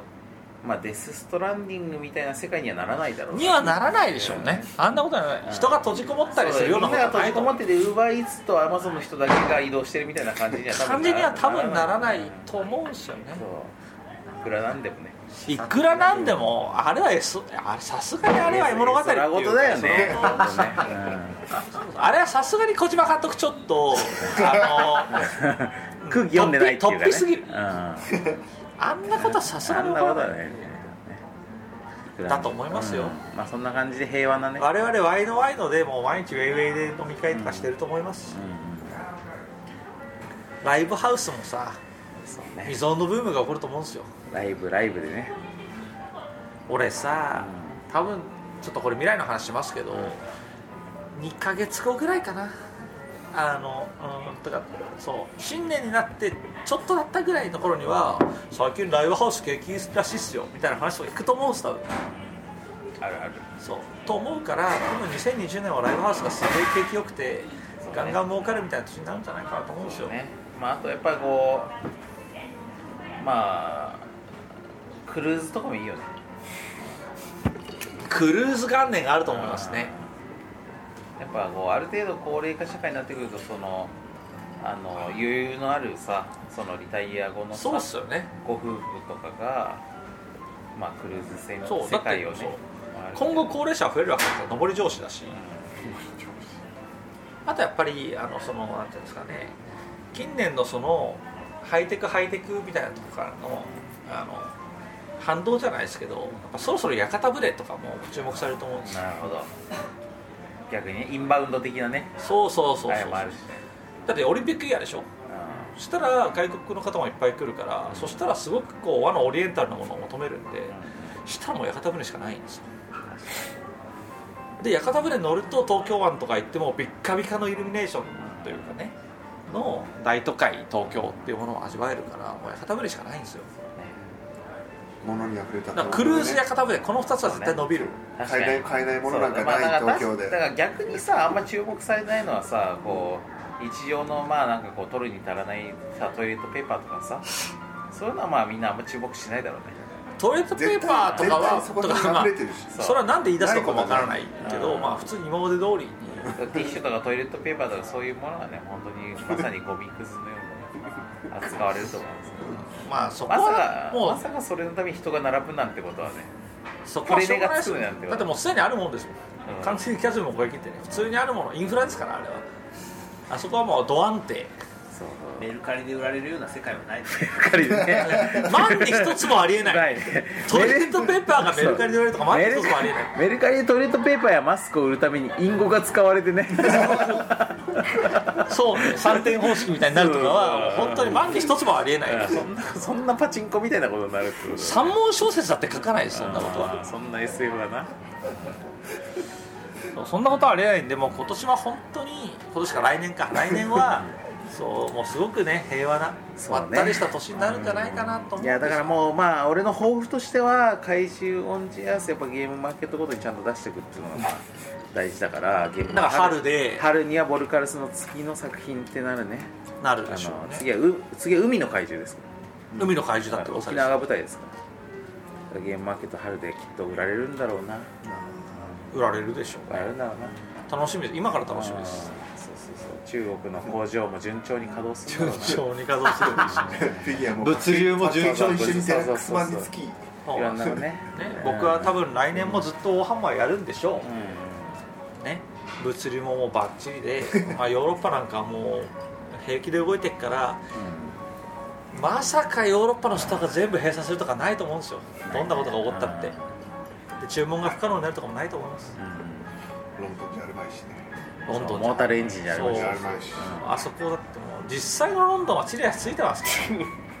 都市と都市の間もね行き来がやっぱ EU っていうのは自由なもんですそう EU ってのは自由だし EU の一員だからね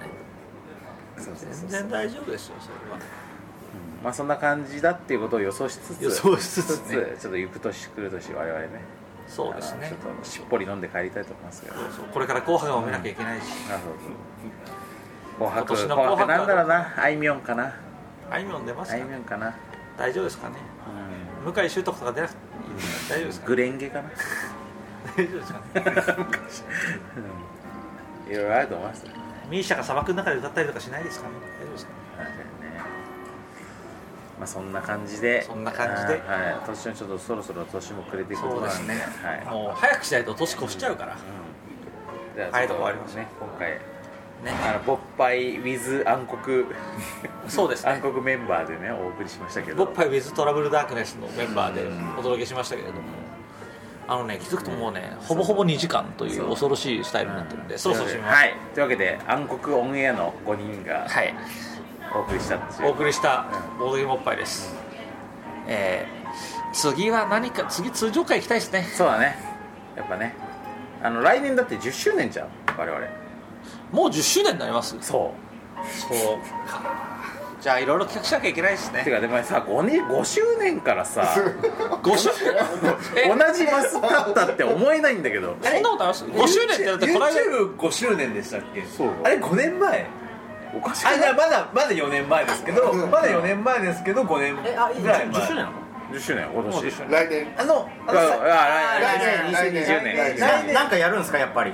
あやっぱの何酒かとしらばみのたいなのを食べてたのも何かしあられのあれそうそうそうあれが5周 年あじゃあ今回じゃあシシャモキクラゲでやるはずなんですよいねやーやっぱこうやっぱねわだから我々まあさっきねそのあさっきっていうか新年新年まあ新年あー新年の回ではちょっと話してたんだけど未来の話にそうそうまあ仮にね仮にオリンピック中止みたいなことがあるとするとあいーっぱいそれで会場が開くはずだからそこの新国立競技場を借りてジャック10しちゃう周年おおっぱいがジャックしちゃう 10周年で10周年イベントとかがもうこれできる可能性あるなと一応今一番熱いプランとしてはぬるぬるローションボードゲーム会をねそのオリンピックをする予定だった会場でねそうそうそう東京湾とかツイスターゲームとかツイスター熱いよね熱いねそうツイスターの魅力はまだボードゲームはあんまり知られてないボルダリングの会場でやるんだろボルダリングの会場もあるしあのえローション水泳とかのローション塗ってボルダリングやるのそうだからキャプテンリノとかをもうドゥルッドゥルドゥルローションでやるとかすごい熱いなって話を前回してたんですえめっちゃ期待だけど来年来年する予感がするそうで多分天然寺の田尾さんがもう100%乗ってくるはずだから まあただ実際はオリンピックイヤーだからちょっと会場も抑えられないと思う体んだ調よをね抑えるのは万が一中止になったらその可能性が1パーいやそうそう0.1パーぐらいはあるうんまあオリンピックまあ新国立競技場まで言わなくてもオリンピックの予定地だったボードゲームカフェなどを借りて借りてで公開収録とかはできるかもしれないねっていうかもしれない国立競技場でさもう実際の消防車とさ着ぐるみのポルカルフでさあなるほどね なるほどでもさ消防車がさ絶サイズじゃそうん着ぐるみのボルカルスさ人間の合わないねちっちゃくないそういかんせんねえで,、まあ、でもローション塗ってあれば結構安全なんですよローション塗ってやるとだからボルカルスが移動しますときに ドゥル豊洲へツルツルに滑るからだから車だから消防車とかあの辺のなんか自衛隊の装甲車とかも全部あの箱をかぶって中に人がいるタイプだからそうモローションはドゥル着ぐるみねガンダムみたいな感じでローションポルカース別のゲームっていうか別のエンタメなんだ でもちろん制限時間は2分だからはいあの砂時計をカンってやった瞬間にみんなローションなんかをドゥルドゥルでこう移動するんだけど全然進まないから話し合いもままならない私はもうそれコマとして参加してえなそうねローションブルーカースありますあるねこれ来年ありますわ期待してますローションで守られてるから濃厚接触もないと思うないあ確かに幕 がね濃厚接触って何のことか分かんないですよね 何のことを言ってるのあんま知らない単語ですけどそうね謎は万が一未曾有のウイルスが発生したとしてなんか飛沫感染するってなってもローションの膜があるから基本大丈夫なんですよバリア仮に仮にですけどねその仮にオリンピックはペペペペバリアがねペペバリアがあるからそもそもだってオリンピックは開かれるからまあ確かにペペカルスいいじゃんもう全部ペペカルスいいペペガルスねあ大丈夫これラインを超えてないですよねあのキューブがねキューブが透明になっ ている透明になってるし、まあ、全てがドゥルドゥルだというこのスタイルでいきましょ移動力がすごい高いっていううなんで来年2020年はもしかしたらペペガルスイベントが企画されるかもしれないけど、まあ、それは交互期待それは勃発ディケード勃発10周年イベントとしてちょっと期待が高まるなというところで抑えていただければねねやっぱ皆さんもねそのやっぱり年々年が経つのが早くなっているというそうねあの初期がもう 今のね我々のおじさんリアクションいやこう5周年からさ本当に倍立ってるえ半あのさあそこは中間そもそもさ地点で全然思えないんだけど俺疑問なんだけどあのおつまみを募集したやつあれ本当に5周年だったあれ5年も前じゃなくないうんだからほら5年のさ相当後ろ側にあなたたち押し込んでやったでしょでもまだだとしても4年ってこといでやしでもさあの生配信2回ぐらいやってないょ2回目じゃないいあ一回は全然関係ない高円寺のなんか地下かなんかまあねそうだよそれは多分全然れあれ相当前だよそれとは別一人にいやいやでもさあすがのにつまみの時が5周年だよあれあれ5周年だあれえよ多分あれ5周年の最後でそう多分癒やしたんだおいおいおいあだからクワガやタばいねガンダムクワガタあじゃあクワガガタンダもムクワガタが5年前クワガタ5年前であだと分かった5年前そうそうあれはだってあれは間違いなく5周年だからえク G ワガのタレ5コ年ンもギ前スタの時だからえクワガタ5年も前ですかあでもねあのクワガ G レコ確か2016年だからまあ正確には4年前だなそうかだまかあそんなもんだよらそうまあまあそうそう違う違うだから絶対だからね遅延してたんだよいつものやつだよ一応最近聞き始めああーたで時もにあれだクワガタの時は5周年で10週連続更新してるのに、マダムが体調崩したから、これは一人ぼっぱいするしかないっつってマダムに4時間とかの編集をされるというそうだからえっと毎日更新かなんかラストがその生かな生だそうだそうだそうだそうだそうだそうか10週連なんで続更新もっと最近じゃないじゃん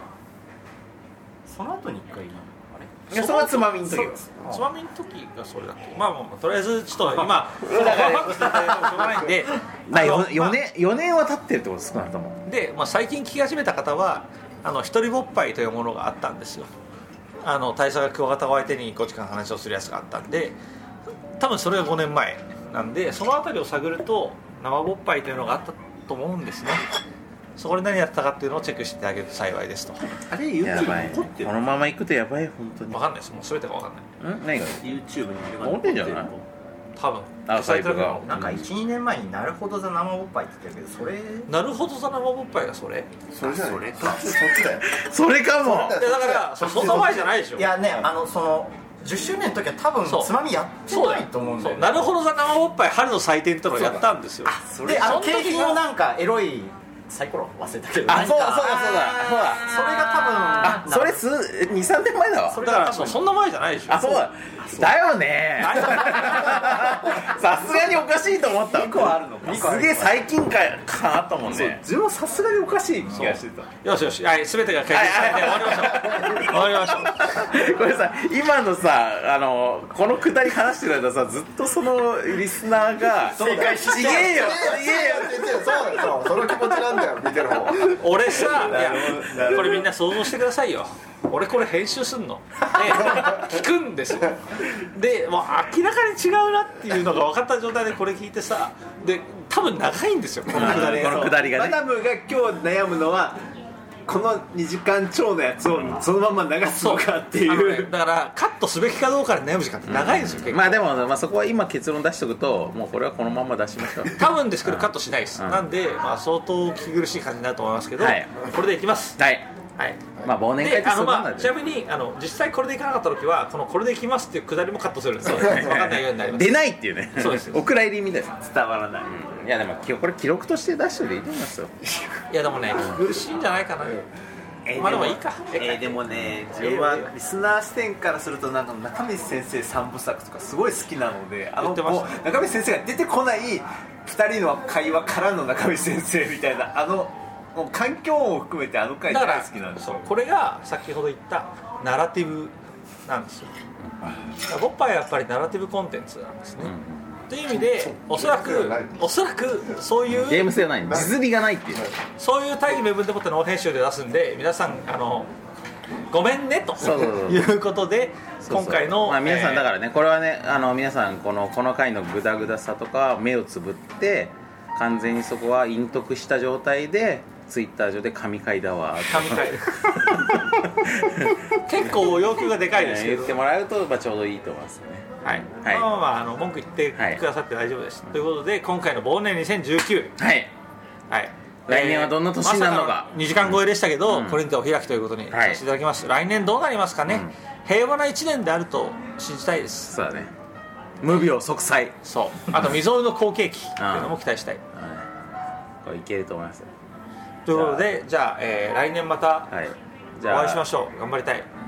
あのゲストの方もねゲスじゃあゲスト3名いるんで、はいゲストのめぐるさんなんか告知ありま すか、口はないですまあ知ってますえ、まあね M リーグ見てください M リーグ M 超面白い M M リーグっていうものが超面白いんでみんな麻見た雀で方すがいい麻雀の M リーグ、えーパイレーツをよろしく UNEXT パイレーツよろしくお願いします、のファンの方いらっしゃるんで UNEXT パイレーツをよろしくお願いします、じゃあ M リーグね、位置はえーいちくんは何かえー30代後半男性一人身恋活してますのでお心当たりの方はぜひあなるほど確かに確かにね おーなるほどねポッドキャストでそういうのなかなか新だしいねまあいちくんはねあの高青年高青年ですけども30いや本当ねあのすごい高青年なとこもあるしあの最悪なところもある 最悪なとこもあるけどうんまあなんであの僕はリスナーでねえいちくんなんかちょっとしか声聞こえなかったけど超素敵っいていやうでも方こがのい周波数でさ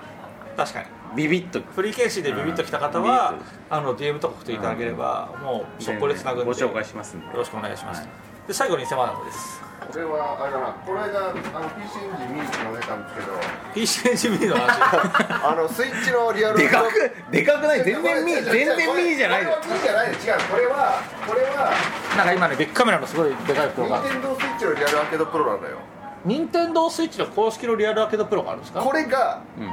PC エンジンミニで使えるんですえでジョイスティックを使うには今これしかないで PC エンジンミニでジョイスティックを使うにはためにこのスイッチ公式みたいな感じのジョイスティックしかないのでこれを俺は買ってきたんで これ堀ね堀ね堀の堀のねあの堀さんも随分なんか関係の話であの分解記事とか見るともうチップに堀って書いてあるらしいんだけどそもそもも箱の中書いてあるそうでででも堀のやつが全部使えるわけじゃなくてリアルアーケードプロしか使えないんだけどもしも PC エンジンミニでジョイスティックを使いたい人はリアルアーケードプロスイッチ版を買えこれ耳寄り情報ですわこれは勃発リスナーのほとんどに刺さる情報なんで、えー、なんだっけ PC エンジンミニでジョイスティックを使いたい場合ジョイスティックを使いたい場合ははスイッチ版のリアルアーケードプロリアルアーケードプロを買え買え役に立つなこれはいい告知ですねいい情報ですねいい告知だわ偽物ダメ100%仕事したな OK 対策口はありますかやっぱこうゲームマーケットがまあ開かれるにせよ開かれないにせよ怪獣オンジアース第2弾がね春頃 に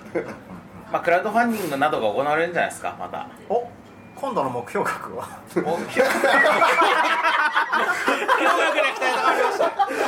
前回それね前回はなんだっけなんかなん30万とかでしたっそうなんか10万単位の桁になの目標額になってて最終的に達成率700倍っていう ねそうそうそう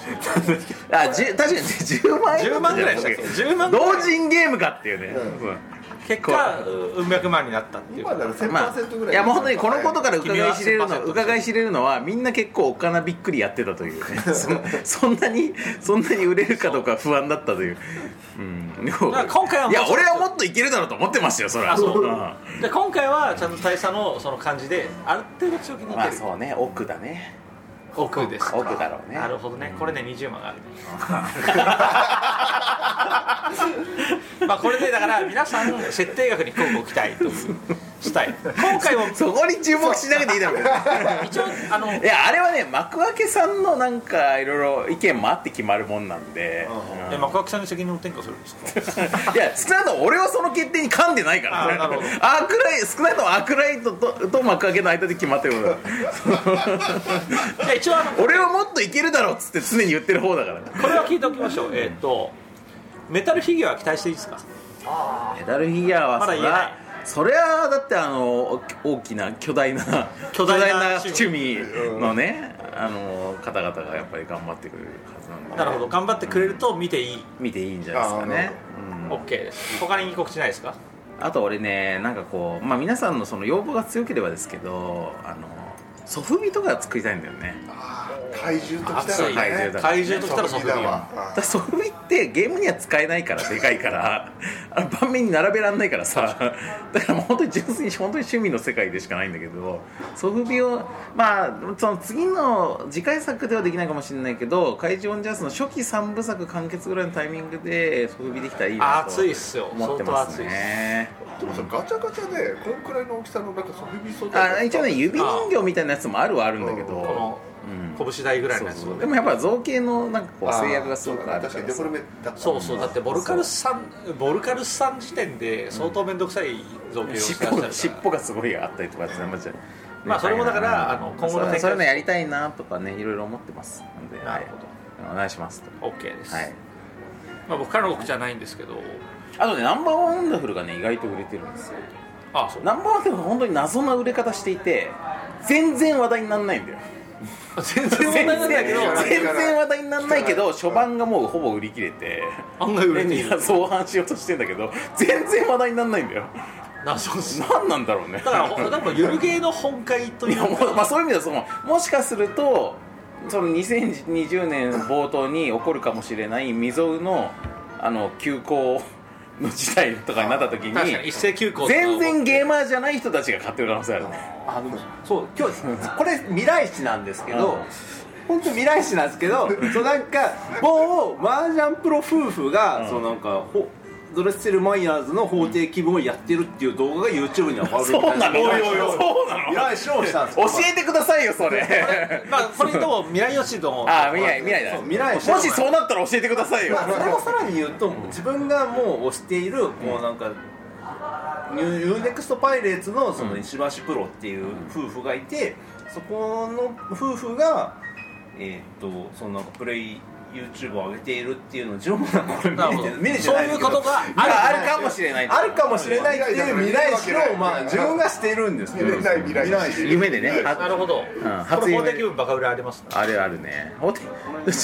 法廷気分なぞなぞ気分ワンダーワンダーが全部欠品になって今あへー造反をしようとしてるところで中国 がの工場が、まあ、どうなるかっていうのはあるんですけどていう未来あ本当未だ来視っていう意味えでーこの前えーちょっとこれのリンクを送ってくださいめんどくせえな今のうちに造反しとかないそとうそうですそれ未来視したんだったら今から増やしとかないと今から増やさないと間に合わないですに年末のうちにねね今だったら間に合うよ確かに確かにそのなんか未来史によるとそのなんか麻雀プロが多分そういうボードゲームとかなんかいろいろやるちゃんとこうもちろん自分が本当にちょっとこれをえーちょっとそれじゃあチャンネルについてそのら来年もしそういうことがあったらちょっと送ってくださいその URL まあそういうは未来そんがあなる感じのことがといねうあるはずなんで話ですねうんまだまだ告知はないんですけど、うまああのね実際この話はほとんどしなかったですけど僕は2019年ミニチュアゲームばかりをやっていたミニチュアゲームで相当面白いものなんで、まあ、皆さんちょっと手を出してみてもいいウォーハンマーね具体的にウォーハンは具体的にはウォーハンマーばっかりやっている、あのすごく金がかかる趣味ではありますけどすごく面白いんで、まあ、皆さん興味の少しでもある方は手を出していただけると面白いんじゃないかな、その折には、えー戦国にあります、えー巨人の趣味で知られる、えージャイアントホビーさんうんうんうんね、ジャイアントホビーさんすごく、えーなんかやたらとこわもてなスタッフが多いけれども、うん実際優しい実際は気のいい連中が揃っている、なんならばだってお店で色を塗ったりできるんですよねでもお店全然でめ用っ意ちされゃてるめっちゃ教えてくれ るよね何も買わなくてもねわワンかんハンマーのまあ できれば買ってほしいですけどね でもあってほしいけどか買ったキットを塗るっていうお店、いやなんいやでもボルそういうスペースですよボルカルスのフィギュアを持ってったらそれを濡らしてくれたり濡らとかしてくれるそ濡うらしてくれるそううんそうなんです、で、えーっとまあ、ちょっと今からすると未来なんですけどもしかしたら聞く人には過去かもしれないえーっとね2020年3月の後半ぐらいになんかウォルカルスのメタルフィギュアを塗るのをサポートするイベントがあるだのないだの、っていう話があるんですけどおそらくこれを公開する方には過去なんじゃないかなとそうですねねうんまあ、イベントもあったりしだまだすないだし、まあ、大変おすすめはいなお店があります、あのあとねあのお酒が好きな人にはうん酒飲めんだよね酒が飲めてあのキリンのねあの、I えー、と IPL インディアンペールラガーとかあとあのヤッホーブルーイングのインドの青鬼とかが樽で飲めるっていう樽というかえそんなん置いてんのタルっていうかあのあれですよ、えっと、生で飲めるうみたいなすごく良いシステムがあったりするのでそうお酒が好きな人のおすすめな大そう変だで、ねね、ジ2020年は多分ジャイアントホビーの年になるかもしれないなャイアントホームの年になるかもしれないですねそして僕はこれ店員とかではなくて1階の客なんですけど、うんうんあの盛り上がってほしいという一心で今うん告知をしました、というわけで、はいえーこんな感じで2019終わりますけどもそうねじゃあジョアのこの鐘も聞こえてきましたわそうですねうんちょっとそろそろね、 2020年、えーまあ、もしかしたらウイルスとかが大変なことになるかもしれないですけどみんななんかいろんな災難に負けずにですねそうみんなだってボードゲーマーたちはもうその辺はもう慣れっこでしょうからパンデミそうッですク、ねパンデミックレガシー今もう僕の左側にいる男はなんかマスクをつけてるけど、なんてかわかんないですけど、花粉症かもしれないんでそうみんなね、あのー病気に負けずそして不景気にも負けずですよそうねそうゲームマーケットもあるあるんじゃないいかなやでも仮になかったとしてもその分ね次にパワーを貯めてるというそうです、であの本当にそのゲームマーケットがもし中止になったらね、いろんな人が在庫を抱えて苦しむと思うんですよ、なんでオンライン通販とかでもいいです、でちっちゃい即売会とかいろんなところのお店に卸すとかでもいいと思うんですよそういうところで気になったゲームをガンガン買っていく、そうそうそうそれによってなんかいろんな人が助かるんじゃないかな、気になったゲームガンガン買って遊ぼうぜっていうメッセージをもとに終わりましょうそうだね、うん、ゲームはあのすごくね遊ぶといいと思いますやっぱもしかすると四国のどっかの県とかであのちょっと規制などゲーム規制とか起こる可能性もありますけどそういう人がまあいないとも言い切れないんだけど大した科学的根拠もなくねねまあいないとも言い切れないんだけどもまあでもそういうことにはめげずにめね、げずにねはい、そうゲームは人をあ遊んでい賢こうくしとますようん、いうことなんでじゃあ2020年も俺たちは遊んだり恋遊んだり恋活したり恋活したりねしていく麻雀したりうんそうあのね飲ん本当に飲んだりねねそうあ酒そ飲んでこの人は M リーグ終わった後に抜け殻みたいになるんじゃないかと思って俺は心配なんだけども、そう M リーグが終わってもみんな楽しく生きていきましょう、 ま M だリーグが終わっても人生は続くんですまた別のリーグが始まりますそうそうそうオフシーズンにも頑張って次のオフシーズン回しましょうということではい、というわけで、えー今回2019忘年でございましたじゃあ告知あこボッパイの告知はまあなしでええわはい、はい、ボッパイこれからもよろしくお願いしますよろしくお願いしますじゃあ皆さん来年もよろしくお願いします良いお年を良いお年を